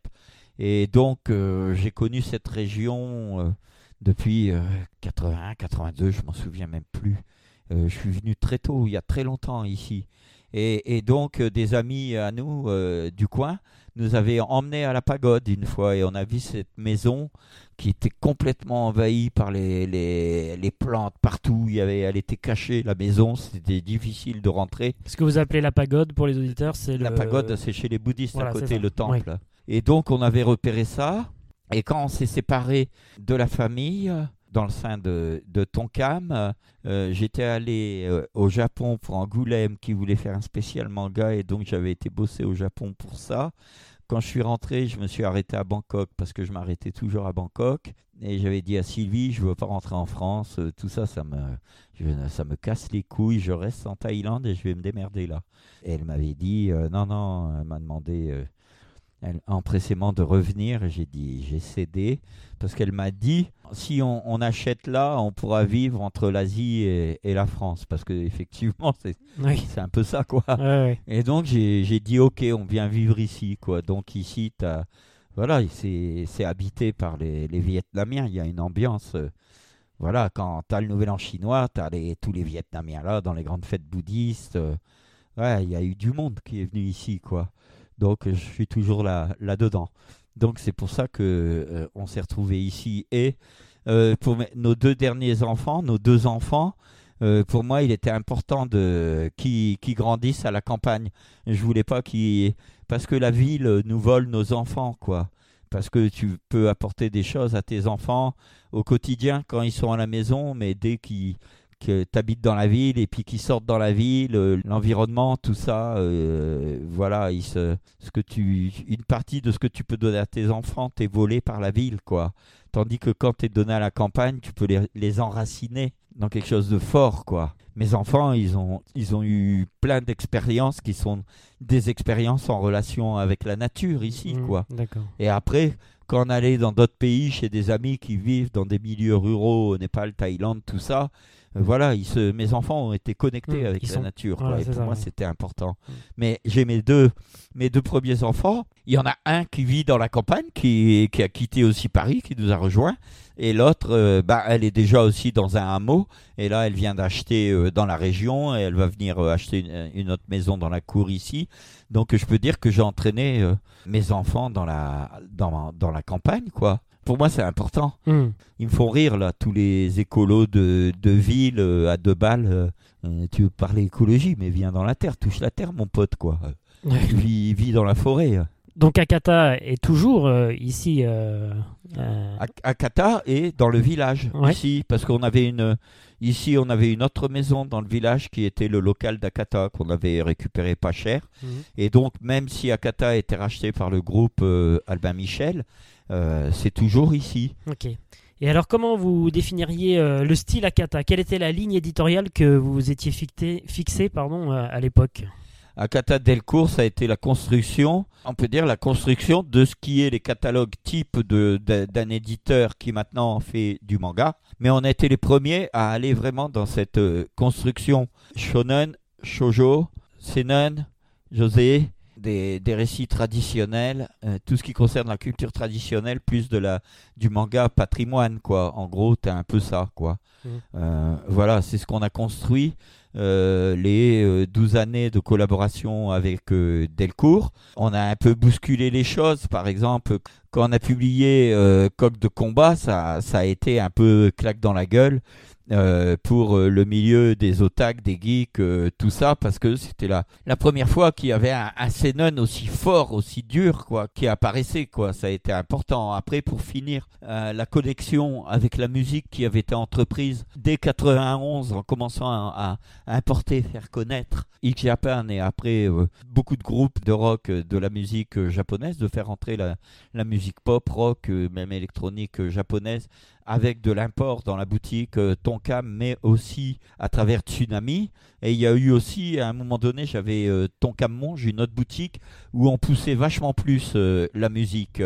Et où là, il y a vraiment, c'est là où il y a eu vraiment les, se retrouver les jeunes qui étaient euh, très intéressés par la scène rock euh, euh, japonaise, que ce soit des garçons ou des filles. Je, je, je, pensais, j'aurais aimé que ça prenne beaucoup beaucoup plus d'importance l'intérêt pour la scène musicale japonaise tellement elle est riche et, et passionnante et intéressante. Bon, ben, on a vu arriver la K-pop, euh, ils ont été très malins, euh, les Coréens, et ils ont infiltré la K-pop, quoi, qui finalement a le succès qu'aurait dû avoir euh, la scène musicale japonaise si mm. Euh, les, les, les, ça, ça vient des, euh, des boîtes de, de, disques, des compagnies japonaises qui, sont très cons. qui n'ont pas réussi à s'importer. Non, ils sont très cons. Bah oui. Euh, Moi, je le dis différemment. Il y a qui a travaillé avec eux et qui a aussi beaucoup bossé pour faire connaître la musique japonaise. oui, nous savons qu'ils sont très cons, quoi. Mm déjà quand tu travailles avec les éditeurs de manga, tu peux te retrouver dans des situations, des, des moments d'incompréhension très pesants alors que ça pourrait être en, en 10 secondes. quoi. C'est, c'est pas toujours facile de travailler avec les éditeurs japonais, même si ça a du sens et ça transmet du sens. Ça, je le nie pas mais il y, a, y, a, y, a, des moments d'énervement quoi. mais parce que leur marché, je sais que vous n'aimez pas ce terme, mais leur suffit finalement qu'ils cherchent pas forcément à importer leur musique, leurs écrits ailleurs que sur le ben, Japon. Il y a une, une grande différence de mentalité, de, de culture. Nous sommes des envahisseurs, nous, nous mhm. sommes des, des, conquérants. En cinq siècles, la culture occidentale, euh, elle a envahi militairement, elle a envahi euh, technologiquement, elle a envahi comment dire, scientifiquement, euh, démocratiquement, elle s'est imposée sur la planète. Et le soft power américain, la musique anglo-saxonne, elle s'est répandue partout. Parce que c'est en relation aussi, c'est un peu un héritage de nos missionnaires qui voulait que tout le monde soit un bon petit chrétien et qui envoyait euh, euh, qui ont envoyé des, des missionnaires, des prêtres euh, en Amérique du Sud, un peu partout, parce que tu transformais l'autre en toi-même, et puis c'était rentable, et puis ils te comprenaient, on se comprenait, on avait tout à gagner. quoi. Donc la culture japonaise n'est pas une culture prosélyte. Nous, on est une culture, mais méga prosélyte, quoi, sans pitié. On parle de droits de l'homme, on fait la morale à tout le monde. On crie aux oreilles de la population mondiale depuis des siècles. On a imposé notre culture partout, quoi. T'atterris au Zimbabwe, euh, tu vas à 200 km de la capitale, euh, t'es foutu de, te trouver dans une boutique où euh, il y a tout le fast-food américain qui est installé là, quoi les Japonais ne sont pas expansionnistes euh, culturellement comme nous, tu vois. Alors qu'ils pourraient l'être aujourd'hui. Ben, ils, pourraient l'être, ouais, totalement et, qualitativement. Et le développement du manga en France, il s'est fait par des Français et pas du tout par des Japonais. Et il s'est fait hmm. en majorité par des Français pour des raisons de thunes, d'opportunisme, de culture de marché. Et certains, comme euh, IMHO, le lézard noir, euh, nous, quand on a bossé, pour des raisons culturelles beaucoup plus profondes et subtiles, quoi. Tu vois? Le reste, c'est, c'est, toujours de l'occidentalisation, mais dans l'autre sens, quoi. Le capitalisme occidental, quoi. Il y a de l'oseille à prendre. Au début, ils les ont arnaqués grave. Hein. La partie dessin animé, des boîtes comme euh, AB Productions, les boîtes qui, qui bossaient avec les chaînes de télé pour les, les, les parties émissions pour les jeunes, fourniture des dessins animés, et qui allaient acheter euh, au Japon, ils payaient au kilo, quoi, en gros. Mm. Moi, je sais, j'ai acheté à la Tau, j'ai acheté, euh, par exemple, euh, qu'on n'a jamais sorti, j'ai dû acheter, comment s'appelle, le grand monstre, là. Godzilla des Godzilla. J'avais acheté à la Toho, ça devait être 6-7 films Godzilla avec des droits d'auteur, je ne sais plus pour combien d'années, très long, pour quasiment rien, quoi. Mm-hmm. Et AB Productions, ces boîtes, qui sont devenus des puissances économiques, qui ont acheté des médias et qui bourrent euh, la tête de nos gamins euh, de conneries de merde, euh, qui abrutissent tout le monde. T'en as, ils ont fait fortune sur le dos des programmations culturelles japonaises qu'ils n'ont pas payé cher. c'est des trucs que j'ai eu dans les oreilles au début. Ils avaient quasiment honte de leur culture, quoi. Des trucs comme ça, genre ah ouais, tu veux m'acheter ça, ça, ça en regardant le, le bout de ses pieds, quoi. T'achètes ma merde.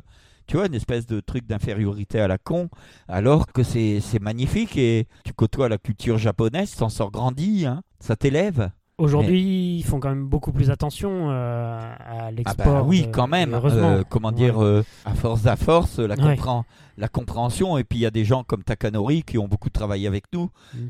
des Japonais qui ont travaillé depuis des années, qui ont appris le français, et puis qui expliquent, tu vois, ça fait évoluer la, la situation. Mais sur le plan culture, soft power, ils sont pas impérialistes comme le sont mm. les, mm. les Américains, même les Chinois je vais dire, euh, on voit rien en cinéma chinois. Moi, j'aimerais bien. Parce que je regarde. Bon, moi, je regarde que. Là, je regardais un film russe. Moi, question euh, cinéma, je regarde euh, coréen, Hong Kong, Taïwan, film russe, film japonais on peut dire de, même de, tous les pays, hein, des films d'Amérique du Sud, euh, j'ai regardé euh, récemment. J'aimerais bien que euh, je passe régulièrement dans, des magasins pour voir qu'est-ce qu'il y a à nouveauté en film asiatique, parce que même indien, mais j'ai regardé à une, période, je regardais beaucoup de, films indiens, mais c'est d'une richesse tous ces cinémas. On voit pas grand-chose ici, même s'il en sort euh, à travers des mises en avant à Cannes. Il y a des metteurs en scène qui sont jamais mis en avant, des films qui sont pas mis en avant mm. et qui nous seraient précieux, quoi. Il y a des maisons d'édition qui font ce travail-là. Euh, je pense à Carlotta, par exemple, ouais, ouais, japonais, Backfilm, enfin d'autres aussi. Euh, Kim. Euh. Mais oui, évidemment, ça touche pas le grand public. Mais ouais, bah oui, c'est ben parce que c'est pas suivi. Parce que oui, il y a des gens qui travaillent sur ça, mais finalement, euh, il travaille pour un public acquis mmh, parce que on va pas ça va pas être présenté euh, dans une émission euh, sur les chaînes nationales, tu vois. Ben oui, complètement. Tu vois donc, ça, je le voyais dans les années 90. Tu trouvais en équivalence beaucoup plus de cinéma français en variété au Japon dans les boutiques que tu ne trouvais de cinéma japonais varié en France dans les boutiques à mmh. période égale. Mais il, il en reste pas moins quand même que, euh, oui, je reconnais et euh, je suis tout à fait conscient qu'il y a en France une richesse et possibilité d'accès à plein de cultures, que ce soit à travers des traductions de littérature, de BD et de cinéma. Mmh. Mais la mise en avant de cette réalité, elle est super faible parce que si elle était forte, c'est-à-dire si les médias officiels faisaient vraiment le job de mettre en avant toutes ces richesses, on ne serait pas dans la situation actuelle hyper tendue que l'on connaît et où on va payer très cher parce que on ne connaît pas l'autre, on connaît que nous. Ou si on connaît l'autre, euh, on le connaît parce qu'il y a les droits de l'homme ou euh, notre fonds euh, Cato et où on va mettre 10 balles pour ceux qui crèvent la faim dans tel ou tel bled quoi. Mm. Mais euh, ça suffit pas quoi. Mais ça ça se fera malheureusement euh, jamais, je veux pas être pessimiste mais euh, cette ouverture au monde, on donne en fait aujourd'hui aux gens à lire, à voir, à regarder les choses qu'ils ont l'habitude de voir. On, on, les incite pas à découvrir d'autres choses, d'autres Ouais, mais c'est une c'est c'est une erreur et moi j'ai ah, On est bien d'accord. Ouais, moi pour ma part dans ma manière de travailler, dans la position euh, privilégiée que j'ai eue par rapport à, l'arrivée du manga en France, euh, j'ai fait dans ce sens-là pour qu'il se passe un, vrai truc. Par exemple, je suis très content du nombre de jeunes qui se sont mis à aller euh, apprendre le japonais, le coréen, mm. le chinois, mm. en opposition euh, aux Américains, aux Anglo-Saxons, même par rapport à notre situation où on est actuellement de total affaiblissement et d'écrasement parce que on est euh, par rapport à cette période où on a où, où, on est plutôt en, en, en chute libre. Il faut toucher le fond pour remonter et quand on va remonter, le fait que le manga ait une telle importance, que l'animation japonaise ait une telle importance, que ça soit euh, suivi aussi bien par des gamins privilégiés que par des gamins dans les cités, mmh, euh, en payant pas en pirate et tout, c'est des atouts que vous avez, vous, les nouvelles générations, pour le futur, quoi. Mais pour l'instant, vous n'en êtes pas conscience. Parce que le pays, il est mené par des gros connards et des, des escrocs sans morale, quoi, de la merde. Tu vois Voilà qui est dit. Pour en revenir à Kata, vous avez été euh, leader, euh, je crois qu'ils le sont toujours d'ailleurs, sur le marché du, du shoujo en mettant en avant de nombreuses autrices importantes euh, comme Mari Okazaki, Natsuki Takaya ou encore Ai Yazawa. J'imagine que c'était un choix aussi de votre part de donner une place plus importante à ces autrices et au shoujo particulièrement.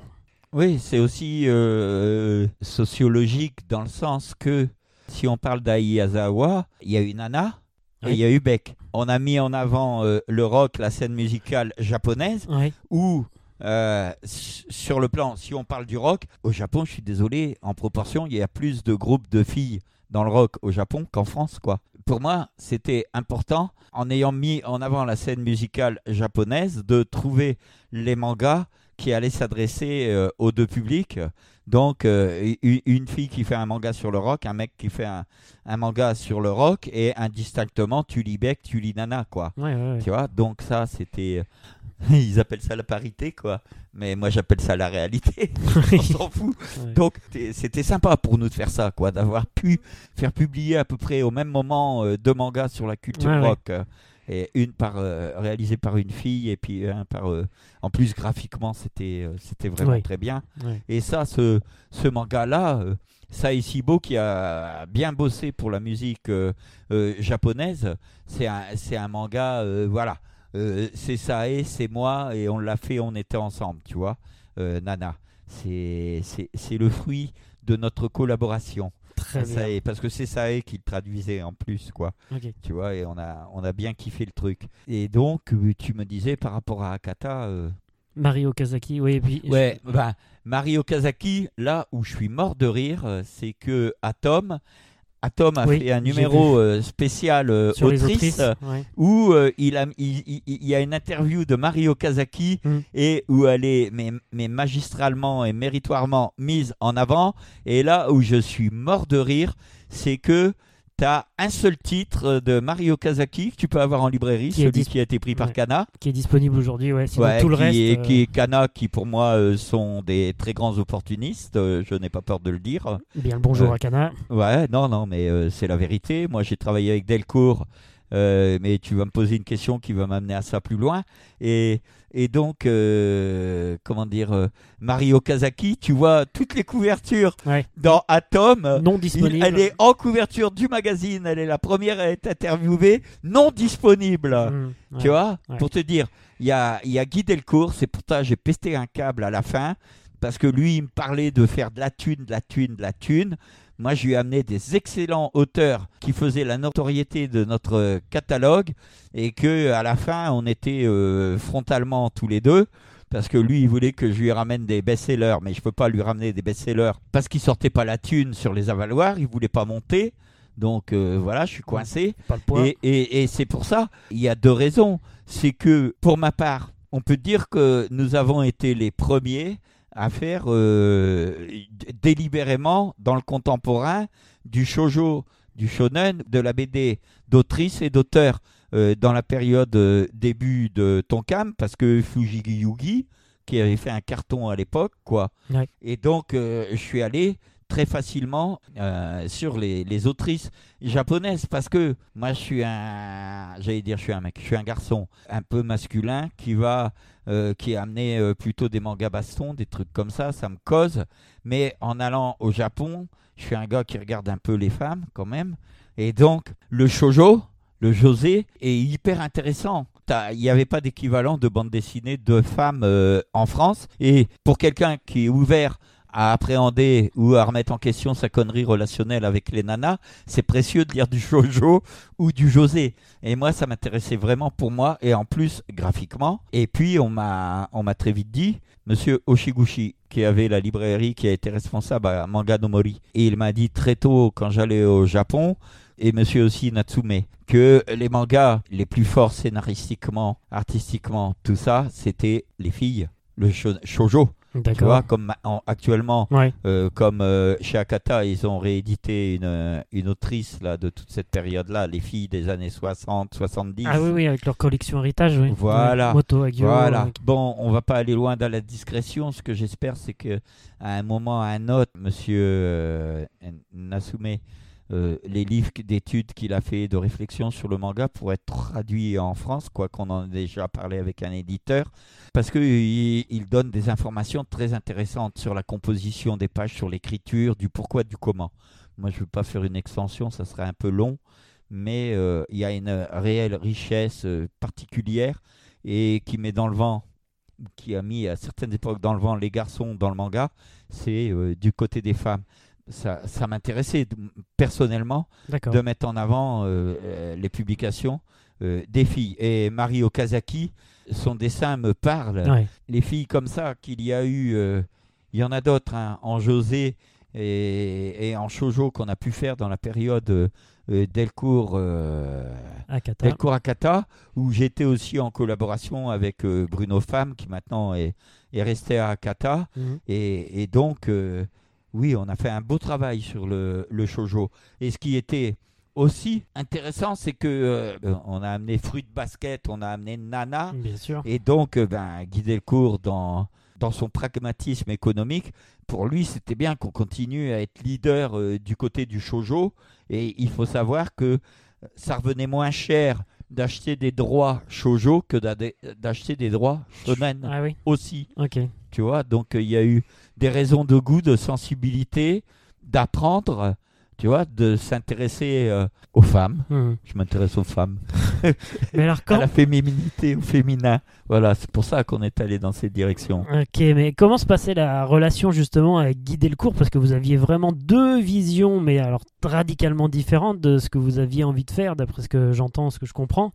Comment euh, au quotidien ça se passait? Est-ce que c'est lui qui avait le dernier mot? Est-ce que vous lui avez proposé tas de titres qu'on n'a pas vu arriver en France parce qu'il disait bah non ça euh, bof euh. Oui, c'était comme ça que ça se passait régulièrement. On faisait des propositions selon qu'on avait bien présenté le truc, quoi, ah, qu'on avait bien présenté ou baratiné en plus. En bon commercial. voilà, il pouvait accepter à ce moment-là, on, discutait ensemble des quantités euh, des premiers tirages qu'on allait euh, demander par rapport aux avances de royalties.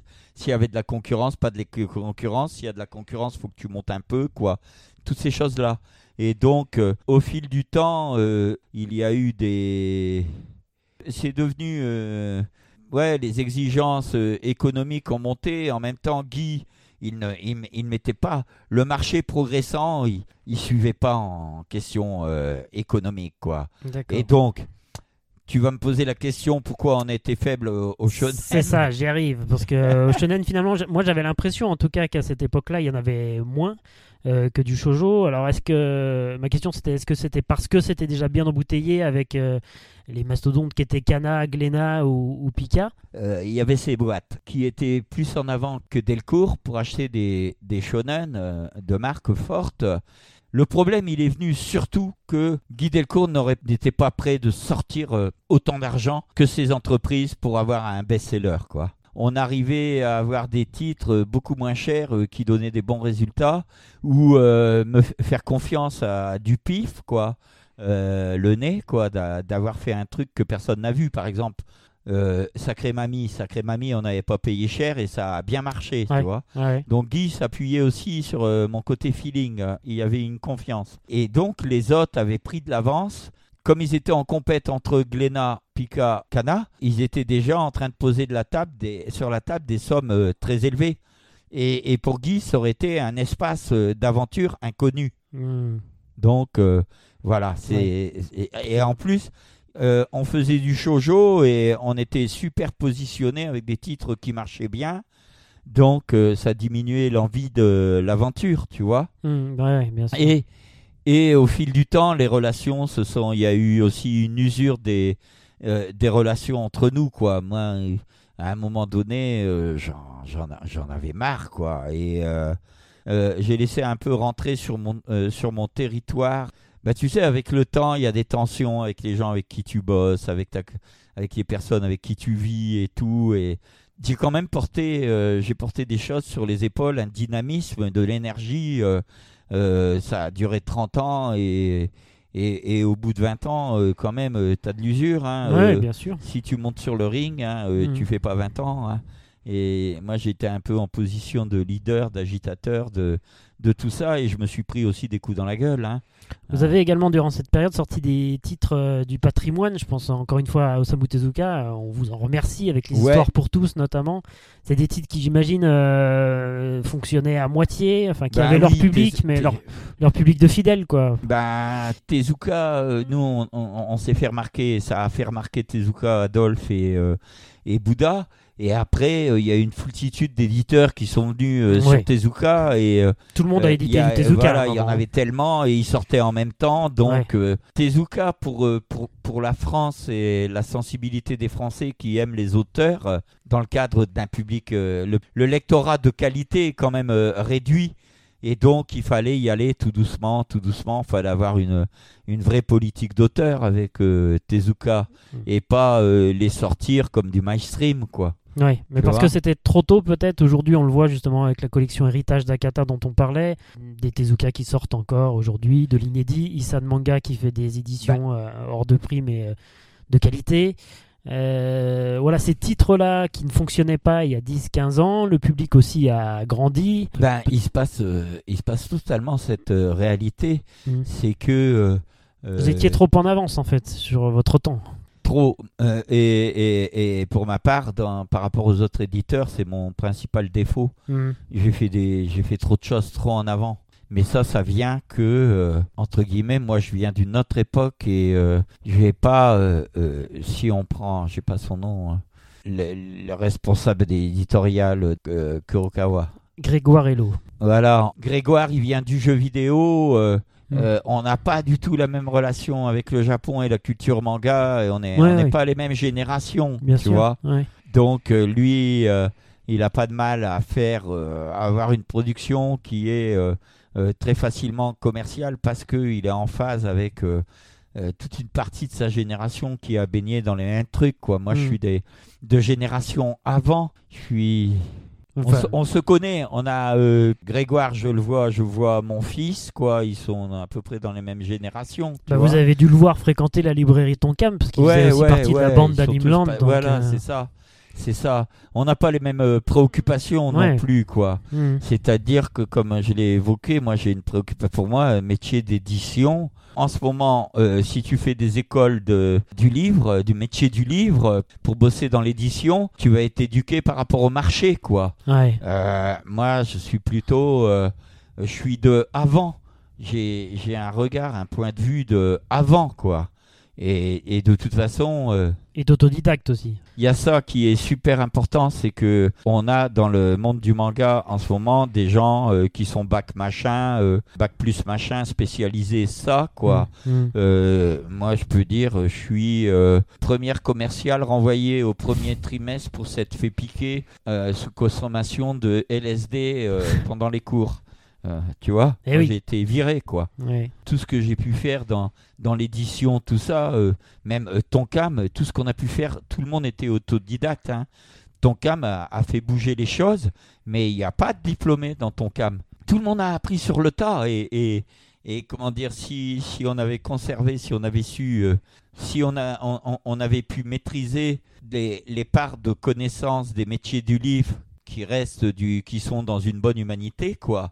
Euh, euh, ton cam serait toujours là, autonome et euh, number one, quoi. Mm. Tu vois, ça a été, ça a été, c'est une aventure ton cam, quoi. C'est un truc de, c'est un truc de ouf, quoi.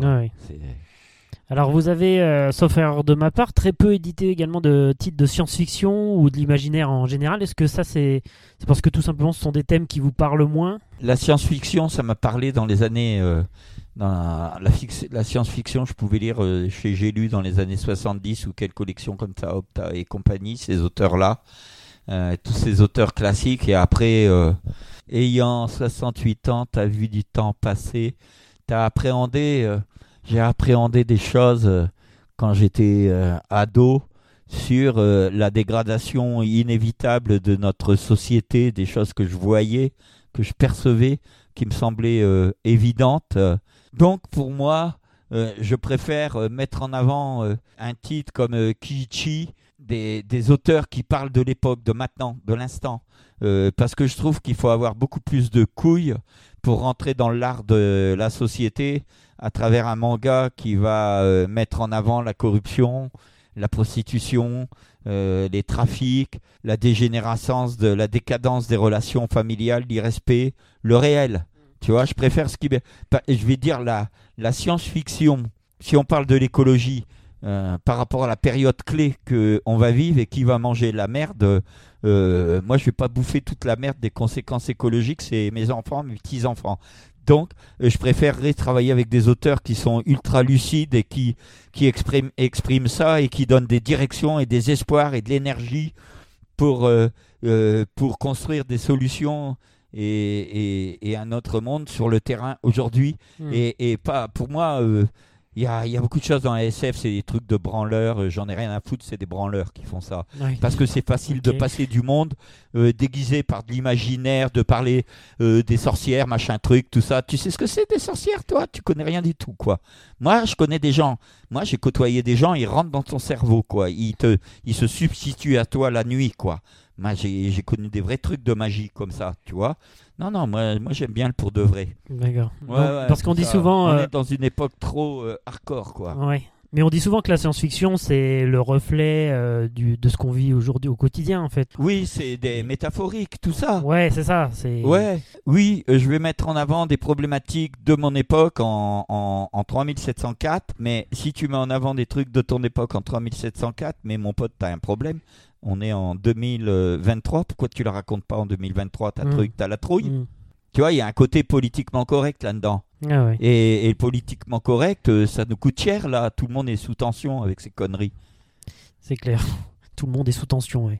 Mm. Durant cette période, Guy Delcourt, il y avait trois labels différents au sein de la structure Delcourt, Tonkam et Soleil Manga, avec en plus euh, Akata à côté.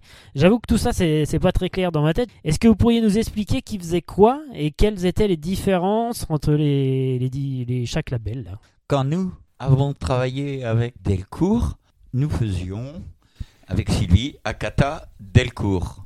Et après quelques années de collaboration, le père de Sylvie est décédé ce qui fait que Guy Delcourt a racheté Tonkam. Donc il y avait le catalogue Tonkam qui était perpétué par euh, Pascal Lafine, qui avait pris ma suite quand j'ai quitté Tonkam, quand je suis parti de Tonkam avec Sylvie. Et on est parti, lui il est venu directeur éditorial. Le père euh, de Sylvie et Françoise décède, donc on revend à Guy Delcourt. Guy Delcourt euh, achète la boîte, il conserve Françoise Chang, la sœur de Sylvie, à la gestion de l'entreprise, plus euh, euh, Pascal Lafine, responsable éditorial. Nous, on travaille dans un autre bâtiment de chez Delcourt. Enfin, je travaille d'ici, mais quand je vais chez Delcourt, c'est un autre bâtiment. D'accord. Voilà. Et pendant ce temps-là, il rachète Soleil. Soleil qui était spécialisé Heroic Fantasy, tout ça. Et donc il rachète Soleil et il monte le, le nouveau catalogue Soleil. Et dans Soleil, il y avait une partie manga. Et donc, il, conserve, euh, il développe les mangas de chez Soleil. D'accord. Donc, tu avais, dans mon souvenir, quand j'ai quitté euh, Delcourt, euh, ouais, il devait déjà avoir les mangas Soleil qui sortaient. Donc, en même temps, il y avait des mangas Soleil Manga, Delcourt Tonkam et Delcourt Akata. Il y a un moment, il y a eu les trois, quoi. Et après, nous, nous on est partis. D'accord. Mm. Alors en 2003, euh, Tonkam lancera en kiosque le magazine de prépublication Shoujo Magnolia en C'est pas moi. Voilà, c'est bien ce qui me semblait. Mais euh, ma question c'était plus, je savais que c'était pas vous, mais je voulais savoir euh, si vous aviez une idée du pourquoi ce genre de magazine de prépublication, il y a eu Kamea Magazine aussi, il y en a eu d'autres, n'ont pas fonctionné en France, du type Shonen Jump ou, ou Margaret. Ouais, toutes les expériences. Je ne saurais pas vraiment. Parce que si, si, de mon point de vue, dans le cas où c'est moi qui aurais, me serais occupé d'un magazine, je dirais parce qu'ils n'avaient rien à dire. À l'intérieur, le contenu Ouais, pas... ils n'avaient rien à dire, quoi. Ouais. Ça servait à rien. Parce que si tu prends Magnolia, autant euh, attendre les temps qu'au bon. Hmm. Euh, voilà, parce que euh, dans les pages éditoriales, rédactionnelles, ils n'ont rien à te dire un journal, pour qu'il existe, faut qu'il ait quelque chose à te dire, il faut qu'il te bouscule, qu'il te remue, euh, qu'il te conforte, euh, qu'il te fasse rêver. Mais ça suffisait pas là. Mettre juste des chapitres de manga, ça suffit pas quoi. Bah non. Ouais. Bah non. Pas, parce que si tu prends, en plus, ils rachetaient des licences. Si tu prends un magazine, l'équivalent japonais de ce que faisaient les Japonais en sachant que chaque auteur est assisté Mhm. et le, le- rédacteur en chef met en phase son magazine avec ce qui se passe dans la société, dans la partie du public visé. C'est-à-dire, tu t'adresses aux 15 ans, tu es rédacteur en chef, tu dois être concentré pour savoir tout ce qui peut intéresser les, les gamins de, de 15 ans à un moment donné, de manière à ce que un auteur vient te proposer un scénario qui va être publié dans ton hebdo, que ça soit un peu en phase avec les centres d'intérêt euh, de cette génération. Tu vois ce que je veux dire? Ouais, bien sûr. Tandis que là, ils n'ont pas eu le talent de faire des choix dans ce qu'ils allaient euh, prendre dans le panier de la ménagère euh, au Japon Mhm. pour mettre des titres qui résonnent avec les centres d'intérêt du lectorat visé. Tu vois, c'était artificiel. Toujours pareil. Ah, j'ai une idée, il y a un marché, donc euh, c'est du marketing. Et je pourrais dire qu'au Japon, le marketing est hyper important. Si on parle de Jump, par exemple, hein, pour prendre que celui-là, c'est hyper important. Mais c'est en phase, il y a un feeling avec le, le public, public qui est visé. Il est en phase. Le, marketing, il vient après, quoi. Il empêche les cassages de gueule. Tandis que là, c'est Frankenstein comme truc, tu vois. Tu Ouais, prends des, ouais, je vois, des bouts de morceaux du monstre et tu les couds ensemble, quoi. Mhm. Ben non, il est pas beau, le mec. C'est un problème de cœur et de, et de feeling avec le public, quoi. C'est un- quelque part, c'est un problème euh, d'honnêteté. Une fois de plus. ouais, c'est genre, on va vous prendre la thune euh, parce que vous aimez les shoujo, Ouais. alors on vous fait Magnolia et vous en, en achetez plein. C'est con comme truc. En 2010, la librairie Tonkam euh, fermera définitivement ses portes. Alors j'imagine qu'à ce moment-là, vous n'aviez plus vraiment de lien avec cette boutique. Malgré tout, cette fermeture d'un lieu chargé d'histoire a dû vous faire un, un pincement au cœur, j'imagine. Ouais, minable. Minable? Ouais, la fin, ça, c'était. Ouais. euh, là, c'est parce qu'on a passé l'après-midi à parler de tout ça. Et, Ouais. et par exemple, faut que je cherche des noms, tout ça, parce que euh, j'ai fait un peu d'ilette dans ma tête, parce que comme je te dis, toute cette histoire n'a pas été. euh, euh, Il y, a, il y a des moments euh, bien, très bien, euh, génial, et puis euh, il y a des cicatrices, il y a des blessures, quoi, Mm. euh, dans tout ça. Ouais. Et donc, euh, ouais, c'est, ça me faisait penser. euh, si on parle de, si, si ton cam ça a été une aventure euh, rock, euh, il faut savoir que dans le, le rock, tu as des groupes comme les Who. Je sais pas, tu connais les Oui, Who? oui, bien sûr. ouais. Bon, Ouais. Les Who, les, t'écoutes leur album Who's Next. C'est celui que je préfère. Trop génial. Mais les Who, euh, comment dire, le, le, le public était là devant, suivait et tout, et ça représentait des choses pour beaucoup de gens, euh, ce groupe, quoi. Mais euh, les mecs, quand le rideau se baissait, qu'ils étaient ensemble, ils se mettaient sur la gueule, quoi. Mhm. Et nous, il y a eu de ça aussi. Il y a eu de ça dans ton cam, quoi. Dans les coulisses, devant, on était tous ensemble, quoi. Tu vois Ouais, ouais, bien Et- sûr. mais, mais dans les coulisses, on s'est trop mis sur la gueule, quoi. On a été trop les uns sur les autres. Ça a été fatigant, quoi. Après, c'est bien. hein. Euh, Sylvie, Sylvie et moi, euh, franchement, euh, je veux dire, on en est, on se parle pas. Je peux pas parler à Sylvie plus de 10 minutes, moi. tu vois Mhm. euh, Il y a eu trop de trucs, quoi. Mais ce qu'on a fait, c'est géant. Oui. Ce que vous avez fait pour les autres. C'est ça. Non, mais c'est ça. C'est vraiment. C'est ça. Mais ton cam, euh, mais c'était vachement ça la, la mentalité, hein, aussi bien du côté de Françoise que euh, d'Eric. euh, ouais, on a, on a donné, quoi. On Ouais, a ouais, donné. Ça a été ouais. ça la mentalité. On a, on a fait rentrer un truc et on a donné, quoi. Vous arrivez à prendre un peu de recul et regarder ce que vous avez fait jusqu'à présent et de vous dire ah ouais quand même euh, c'est pas mal quoi. Enfin même si vous parlez plus avec avec Sylvie ou très peu, euh, regardez ce que vous avez construit ensemble euh, parce que si la diversité du manga en France est celle euh, qu'on a aujourd'hui, qui n'a pas d'équivalent ailleurs, hein, que ce soit Ouais. en Italie, en Espagne ou encore moins aux États-Unis. On vous la doit en grande partie parce que si on avait compté sur les gros éditeurs comme Glénat ou Cana qui étaient plus dans un aspect un peu plus mercantile du marché, on on n'aurait pas toute cette diversité-là. Et si aujourd'hui on a à nouveau des titres un peu plus niches, eh ben c'est aussi grâce à vous. Vous parliez du Lézard Noir, de Cornelius, de- d'éditeurs comme ça, d'IMHO.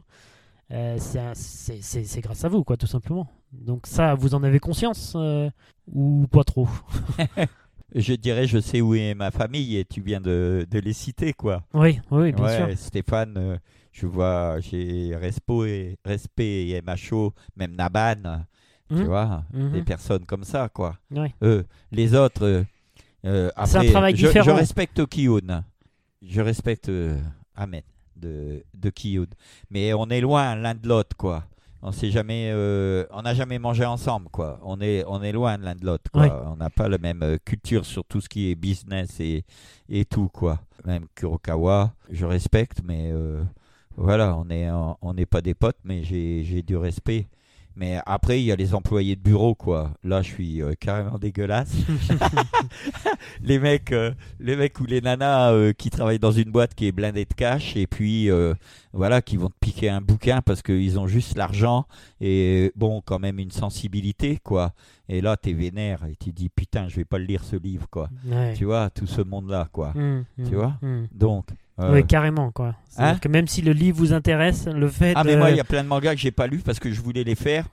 Et j'ai vu des relous comme c'est ça. trop euh, dur de... euh, les embarquer parce qu'ils avaient l'oseille. euh, Mm. voilà, Delcourt suivait pas. Le bouquin, je le suis pas, je sais qu'il, je le lis pas, je sais qu'il est génial, mais je suis un peu énervé. D'accord, ouais, ouais. Ouais, Je, je peux comprendre. C'est pas grave. Alors, euh, j'ai ensuite eu du mal à trouver des infos sur euh, la période qui suit votre départ de, de chez Akata.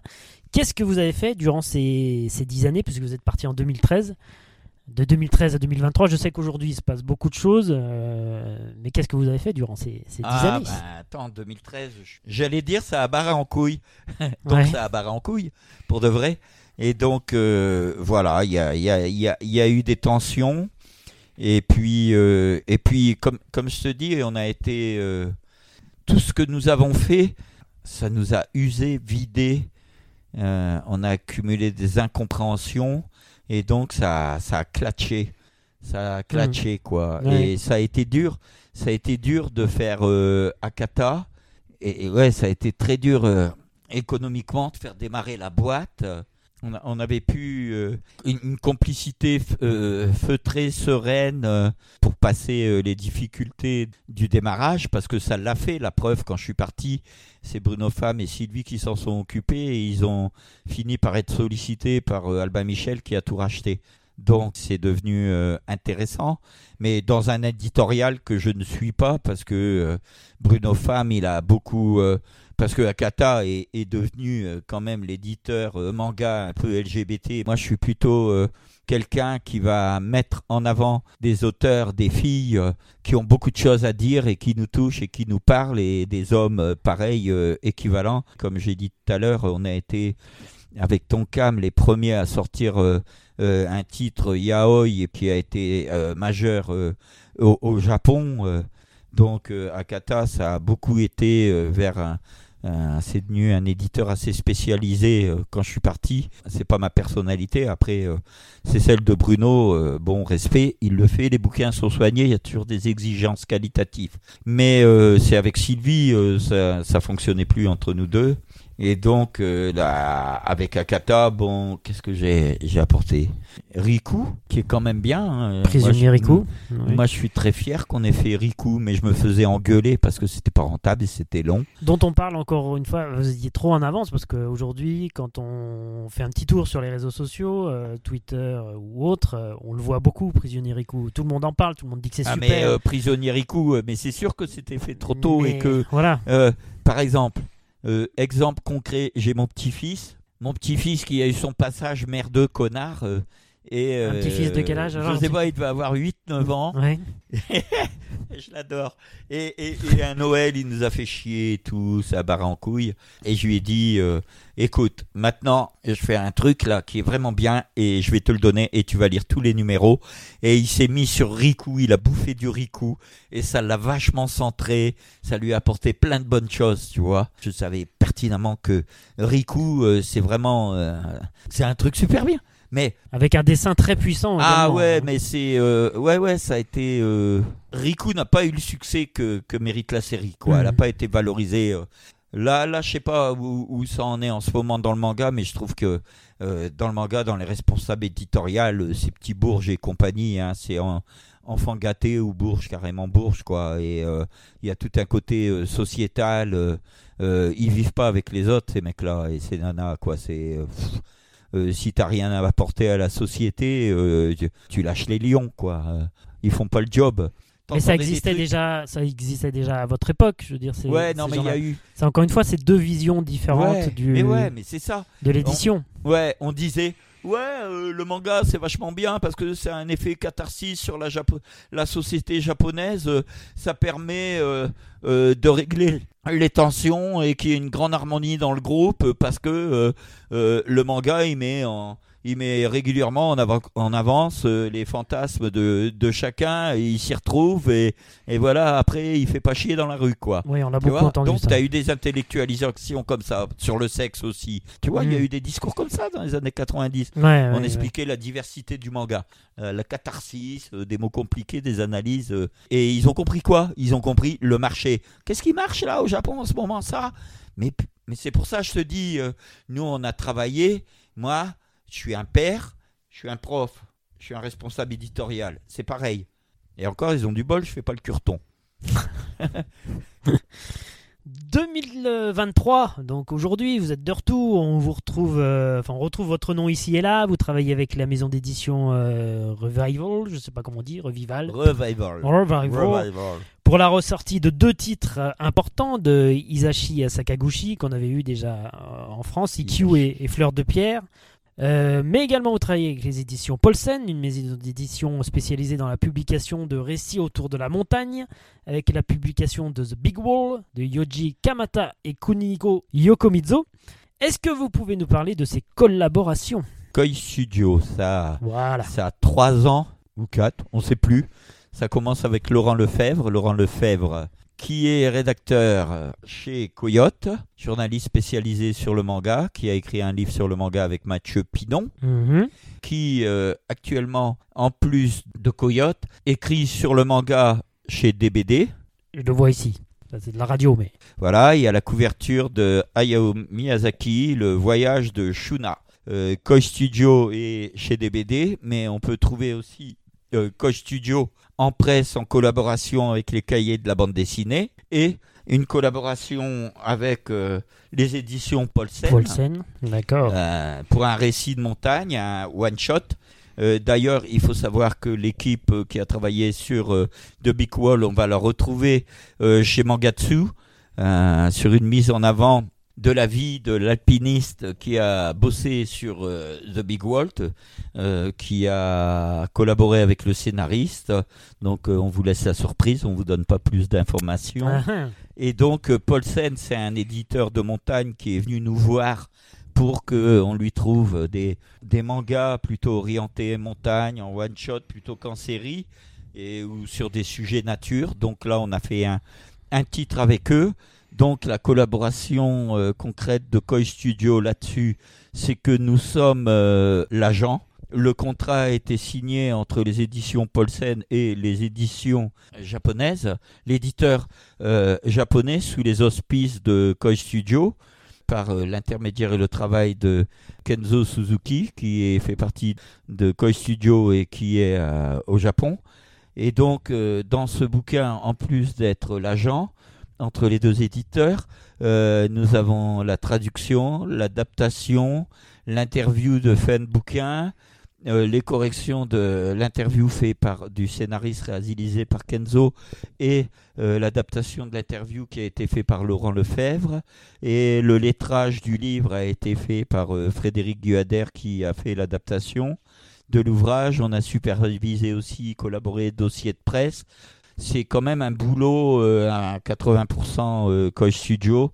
On se prépare à devenir éditeur comme ça en faisant des collaborations. Avec Revival, on est, on est dans le statut de responsable éditorial, comme euh, quand nous avons travaillé avec euh, Delcourt, directeur de collection. Et donc avec Revival, c'est pareil. pour Monsieur Sakaguchi, nous avons permis la réalisation du contrat par le travail de Kenzo Suzuki au Japon. donc la mise en relation entre l'épouse de l'auteur décédé et l'éditeur français Revival.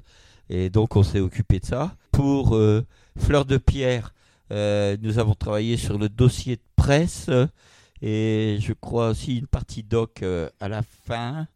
Supervision de la préparation du livre, mais on ne s'est pas occupé de la traduction. Tandis que pour IQ, c'est nous qui avons fait la traduction, adaptation, tous les, commentaires en fin d'ouvrage. Euh, euh, voilà, euh, aussi on, fait les corrections. Donc voilà. Le, retour vraiment dans le ouais, c'est petit à petit, nous sommes des pauvres, voyez-vous. C'est-à-dire que chacun de nous a des occupations et en plus de ses occupations pour gagner sa vie, voilà, on a la ferme volonté de, devenir un, éditeur dans une période qui est hyper difficile, quoi. Mais est-ce qu'on peut voir des livres, est-ce qu'on pourra avoir des livres Koi Studio euh, dans un futur proche Attends, attends, là, oh là, je vais trop on vite. Est en négociation avec un, un, éditeur important de littérature, mais qui a des BD à son actif et qui a même eu à un moment donné des mangas. Donc on est euh, sur une, des propositions, négociations d'une complicité éditoriale qui serait un peu comme celle de Paulsen et de, et de Revival. D'accord. Euh, parce que c'est un éditeur qui est très qualitatif, quoi. Donc, euh, avec qui on peut travailler sur des titres qui rejoignent notre sensibilité et pas du mainstream, quoi. Et, aussi, ben, nous, avons déjà acquis quatre licences de quatre titres de Monsieur Hirata Hiroshi que nous avions fait publier aux éditions Delcourt. Et donc, euh, il y a le premier qu'on envisage qui, qui est euh, La force des humbles, de le faire reparaître sur un titre un peu différent. La traduction, l'adaptation sont déjà euh, réalisées. Il nous reste à faire le lettrage, la maquette et et l'argent pour euh, payer l'impression. Je peux en profiter pour dire que nous avons déjà sélectionné beaucoup de titres que nous aimerions euh, publier sous un label 100% euh, Studio ah. avec une équipe euh, totalement pro depuis des années quoi, c'est des anciens du manga. C'est-à-dire qu'on va bientôt affirmer une présence sur Facebook et tout doucement sur d'autres réseaux sociaux où on mettra ce qui est important pour nous vachement en avant euh, moi, par exemple, je vends, euh, je vends des mangas, des BD, des, des comics, euh, de la littérature, de choses comme ça sur Rakuten. Ça nous fait de la trésorerie. Je travaille sur des salons BD, des salons livres d'occasion, des dans des brocantes. Moi, je suis retourné, je suis retourné carrément dans la rue parce que de toute façon, la rue me va bien. Comme on dit, j'aime bien, j'aime bien, j'aime bien. J'ai démarré dans la rue et et là, malgré que euh, ça puisse des fois être une sinécure de se taper, de décharger 500 euh, kilos de bouquins et de se taper une journée de pluie euh, pour vendre sur un marché aux puces, mais c'est tout un monde qui me plaît bien, où j'ai plein d'amis. Et donc, ça nous fait de l'argent, cette activité de vente pour nos projets éditoriaux. Ça nous a permis d'acheter des droits d'auteur. Et aussi, par exemple, à Angoulême, l'année dernière, on était dans une, dans une boutique éphémère qui se trouve euh, entre le l'espace franquin. entre l'espace franquin ah et la rue piétonne là, la statue de Hergé hmm. quand vous vous, vous, faites ce passage là quand vous arrivez de la gare par exemple pour aller monter euh, directement à l'hôtel de ville pour prendre vos badges euh, vous passez devant cette grande boutique où on était quatre libraires. Et là on va remettre ça au prochain Angoulême et normalement je vais être à l'étage et je vais avoir un grand espace. Euh, si vous voulez soutenir les projets de Coach Studio et, voir euh, réapparaître des mangas différents, soutenez-nous.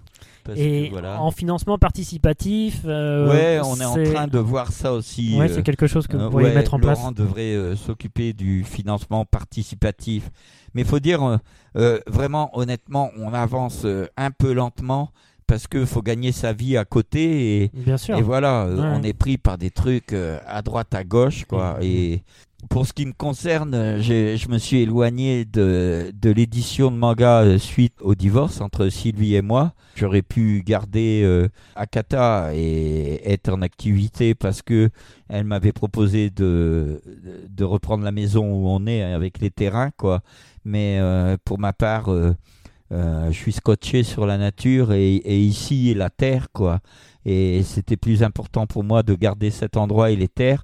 Elle, elle, elle, elle, s'est donc occupée avec Bruno Femme d'Akata. Maintenant, elle s'est éloignée de ça. Elle est plutôt avec le, magazine sur la Corée K-pop qu'elle fait avec sa sœur. C'est pour ça que je me suis retrouvé mis, mis, à l'écart du, du, monde du manga et de l'édition manga d'une manière choisie.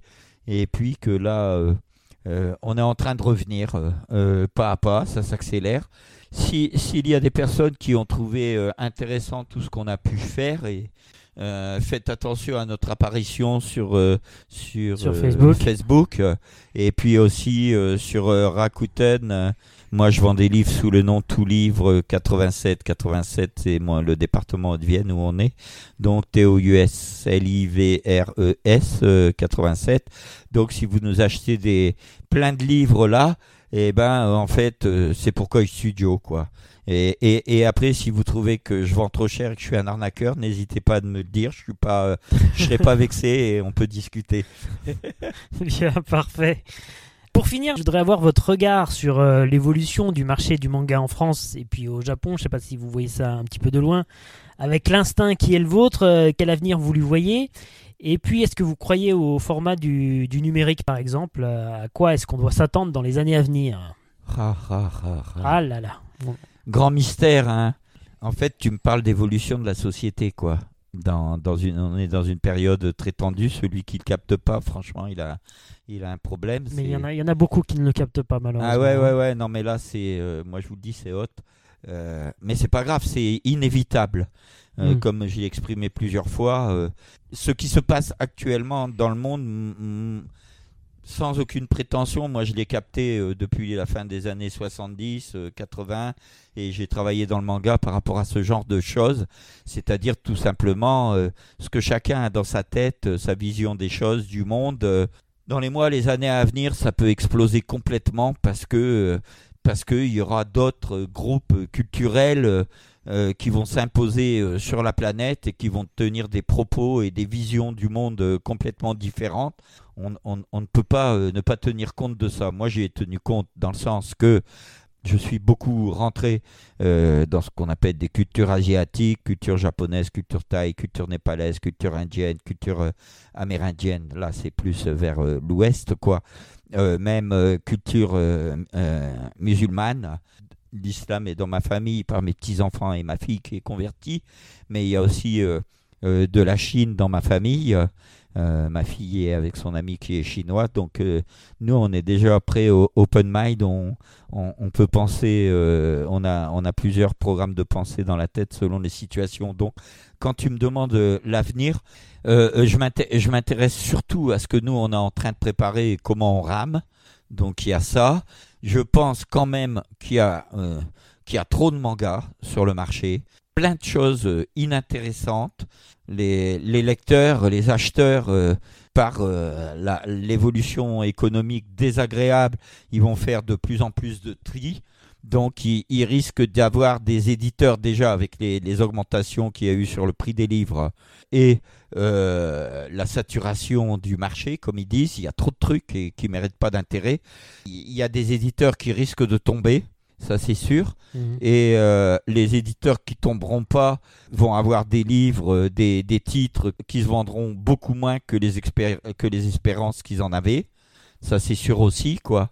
Donc ça va être aussi des difficultés euh, économiques. Ils, risquent de se bagarrer encore plus entre eux, ce qui serait une des réactions plutôt crétines, quoi. moi je pense qu'il faut plutôt resserrer les coudes. Par exemple, très concrètement, nous, nous, on collabore maintenant, euh, surtout Laurent, avec euh, DBD. Et ce matin, j'étais encore en conversation avec le rédacteur en chef pour euh, faire des échanges d'idées, vu que son magazine connaît des difficultés actuellement, comme beaucoup de magazines. voilà, des échanges d'idées sur euh, les mises en avant qu'il faudrait faire plutôt que, euh, par exemple, là, le dernier numéro, ils ont mis euh, le voyage de, de, Miyazaki qui est sorti chez Sarbacane. Je trouve que c'est vraiment très bien pour s'orienter vers un autre lectorat. Et je pense qu'il devrait baisser la mise en avant d'auteurs qui, qui peuvent se taper deux vies encore avec l'argent qu'ils ont fait sur les, sur les bandes dessinées. Quoi. Les auteurs de ma génération, il faudrait peut-être les effacer beaucoup plus pour mettre en avant les auteurs, la nouvelle génération d'auteurs de BD françaises qui ont été influencés par le manga, qui parlent leur génération, qui sont très tournés vers la nature. Donc je pense, euh, je lui disais ce matin, mais je le tarabuse depuis un moment, euh, plonge-toi sérieusement dans les romans graphiques euh, hmm. d'auteurs européens. Il y a des, comme tu me parlais de Okae. Oui. Okae, il n'a pas été foutu de faire quatre pages dessus, quoi. Ouais, je dirais que les gens de ma génération, là, les mecs, faut vous remettre une dernière fois en question ou place aux jeunes, quoi. Voilà, faut, faut être ouvert, faut être ouvert, quoi. Il y a, en ce moment, je pense qu'il y a vraiment beaucoup de choses dans la BD, qu'il y a beaucoup de saturation. Pareil pour le manga. Et qu'il y a nécessité de virer les merdes. De toute façon, ça va se faire tout seul parce que les gens vont plus les acheter. Et puis que euh, les responsables éditoriaux, euh, il faut qu'ils sortent dans la rue, quoi. Il faut qu'ils, faut qu'ils se remettent, qu'ils se mettent à vivre normalement et pas péter plus au clair cul, parce que franchement, moi, j'ai un peu côtoyé euh, en travaillant avec Delcourt le monde de l'édition, de la BD, euh, du manga euh, sur la région parisienne. mort de rire de voir, t'as plein de jeunes là-dedans qui sont bac plus machin, et ils ont fait des écoles de euh, des métiers du livre. Euh, ils ont quoi? Ils ont 1500 balles, euh, à peine 2000 balles. ils se la pètent en buvant des coups dans des trucs de branchouille avec des chambres à 700 balles. ils vivent de la merde et, ils se pensent d'un niveau supérieur culturellement. quoi. Hmm. tout ça, faut arrêter les mecs. quoi. un peu de simplicité. Tu vois Après, je pense qu'au Japon, on doit être dans des trucs un, un, peu équivalents. Les Japonais et les auteurs japonais, ils se sont fait trop tamponner, ils sont trop gentils. Et puis de toute façon, ils se font complètement manipuler par, euh, euh, par la culture américaine, l'entertainment américain et même la puissance américaine, parce que les Américains, ils ont mis des bases. Euh, bon, dans le sud, Okinawa, il y a des grosses bases et tout. Il y a encore des militaires là-bas, une présence militaire forte et une présence de serrage de kiki sur les politiques japonais et tout. Et bon, il y a une certaine corruption des esprits et que euh, dans l'éditorial manga, euh, pareil qu'ici, de toute façon, ils les achètent, il y a un paquet de merde et, et, des, choses fortes, eh ben, je le saurai mieux quand je retournerai au Japon. Mais euh, j'en vois quand même apparaître, je vois le boulot de, du lézard noir, quoi, IMHO, mais je recommande de suivre des gens comme Naban et, et surtout le, le, lézard noir, quoi. Il y a, il y a vraiment mm. un truc fort qui se fait de ce côté-là, quoi. Ouais. Et ouais, ouais, il faut que les, les lecteurs de, de manga ils sortent aussi de leur zone de, de confort, quoi. Parce que le rêve va s'arrêter, les mecs. Alors, euh, allez, euh, aller vers des auteurs, quoi, qui vous donnent la niaque, hmm. hein, que les trucs qui vous distraient et qu'on peut lire euh, aussi bien dans les chiottes que dans sa salle de bain. Et il n'y a pas de force là-dedans, c'est juste de, de l'entertainment plus ou bien bien. Et, et on s'en fout, quoi. Et on va être obligé de s'en foutre. De toute façon, on n'aura plus les moyens de ça. Très bien, merci beaucoup Dominique. On arrive au bout de cet entretien. Je savais que ça allait être long, euh, voilà, mais c'était essentiel pour moi euh, de, vous interroger sur tous ces sujets. Avant de nous quitter, habituellement, je pose toujours quelques questions rapides euh, aux personnes que, j'interroge. Aujourd'hui, je ne vous poserai qu'une seule question, Dominique. Je sais que ça va être dur, mais Dominique, votre manga préféré s'il n'y avait qu'un seul manga à garder, qu'est-ce que, que vous conseilleriez à nos auditeurs? Hmm. Ah voilà. Ah ouais, je suis pas dans ces trucs-là. Je sais bien, je sais bien. un, euh, titre qui vous a marqué peut-être, euh, quelque chose que. Ça, serait plutôt dans les choses à venir ou à refaire. Euh. Ouais, Hirata, de revenir sur Hirata. Très bien. Parce qu'il y a des, il y a des fondamentaux de, de l'esprit du guerrier dedans. Moi, je suis dans le truc de. J'ai 68 ans, je suis hyper conscient de ma pérennité.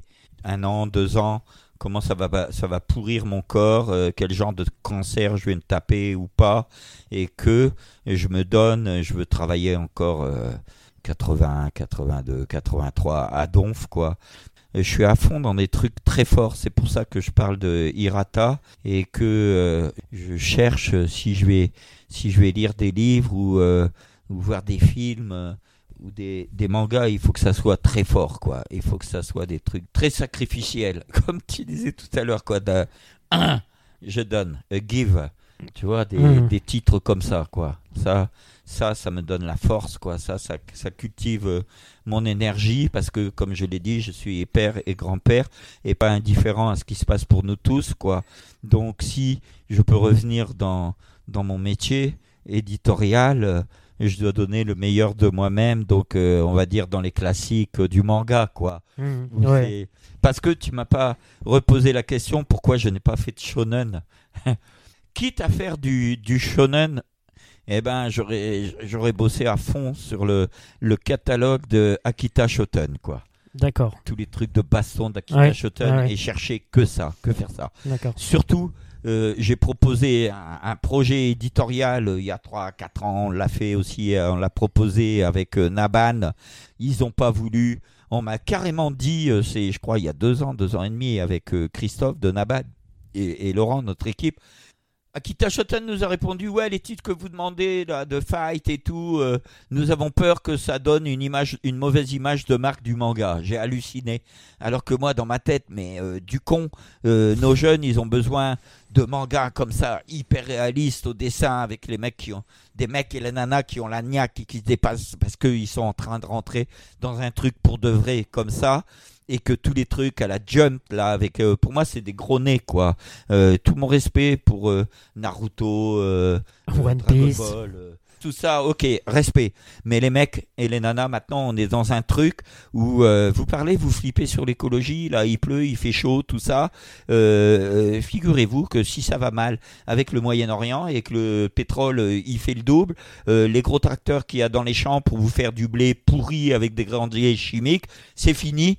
Donc, tous les chômeurs, les branleurs, vous allez retourner dans les champs avec la binette pour faire de la production de vraie bouffe naturelle et écologique comme vous le rêvez et tout et que si vous baignez pas dans de la culture populaire de grosses couilles de meufs euh, putain de guerrières euh, euh, de quoi file la, la honte à Jeanne d'Arc vous allez pas vous en sortir les mecs Ah, tu vois On est passé par, euh, par Jeanne d'Arc. Voilà. Ouais, ouais, non, mais c'est ça, c'est le.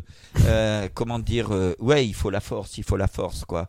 Et donc, euh, si tu me parles de, de ce qui me, peut me toucher dans les mangas, c'est. Je m'en fous, j'ai pas de souvenirs, mais je suis là parce que, parce que j'en ai lu, j'en ai fait, quoi. Comme euh, si on parle Tough euh, ou euh, Free Fight, voilà, des histoires comme ça, quoi.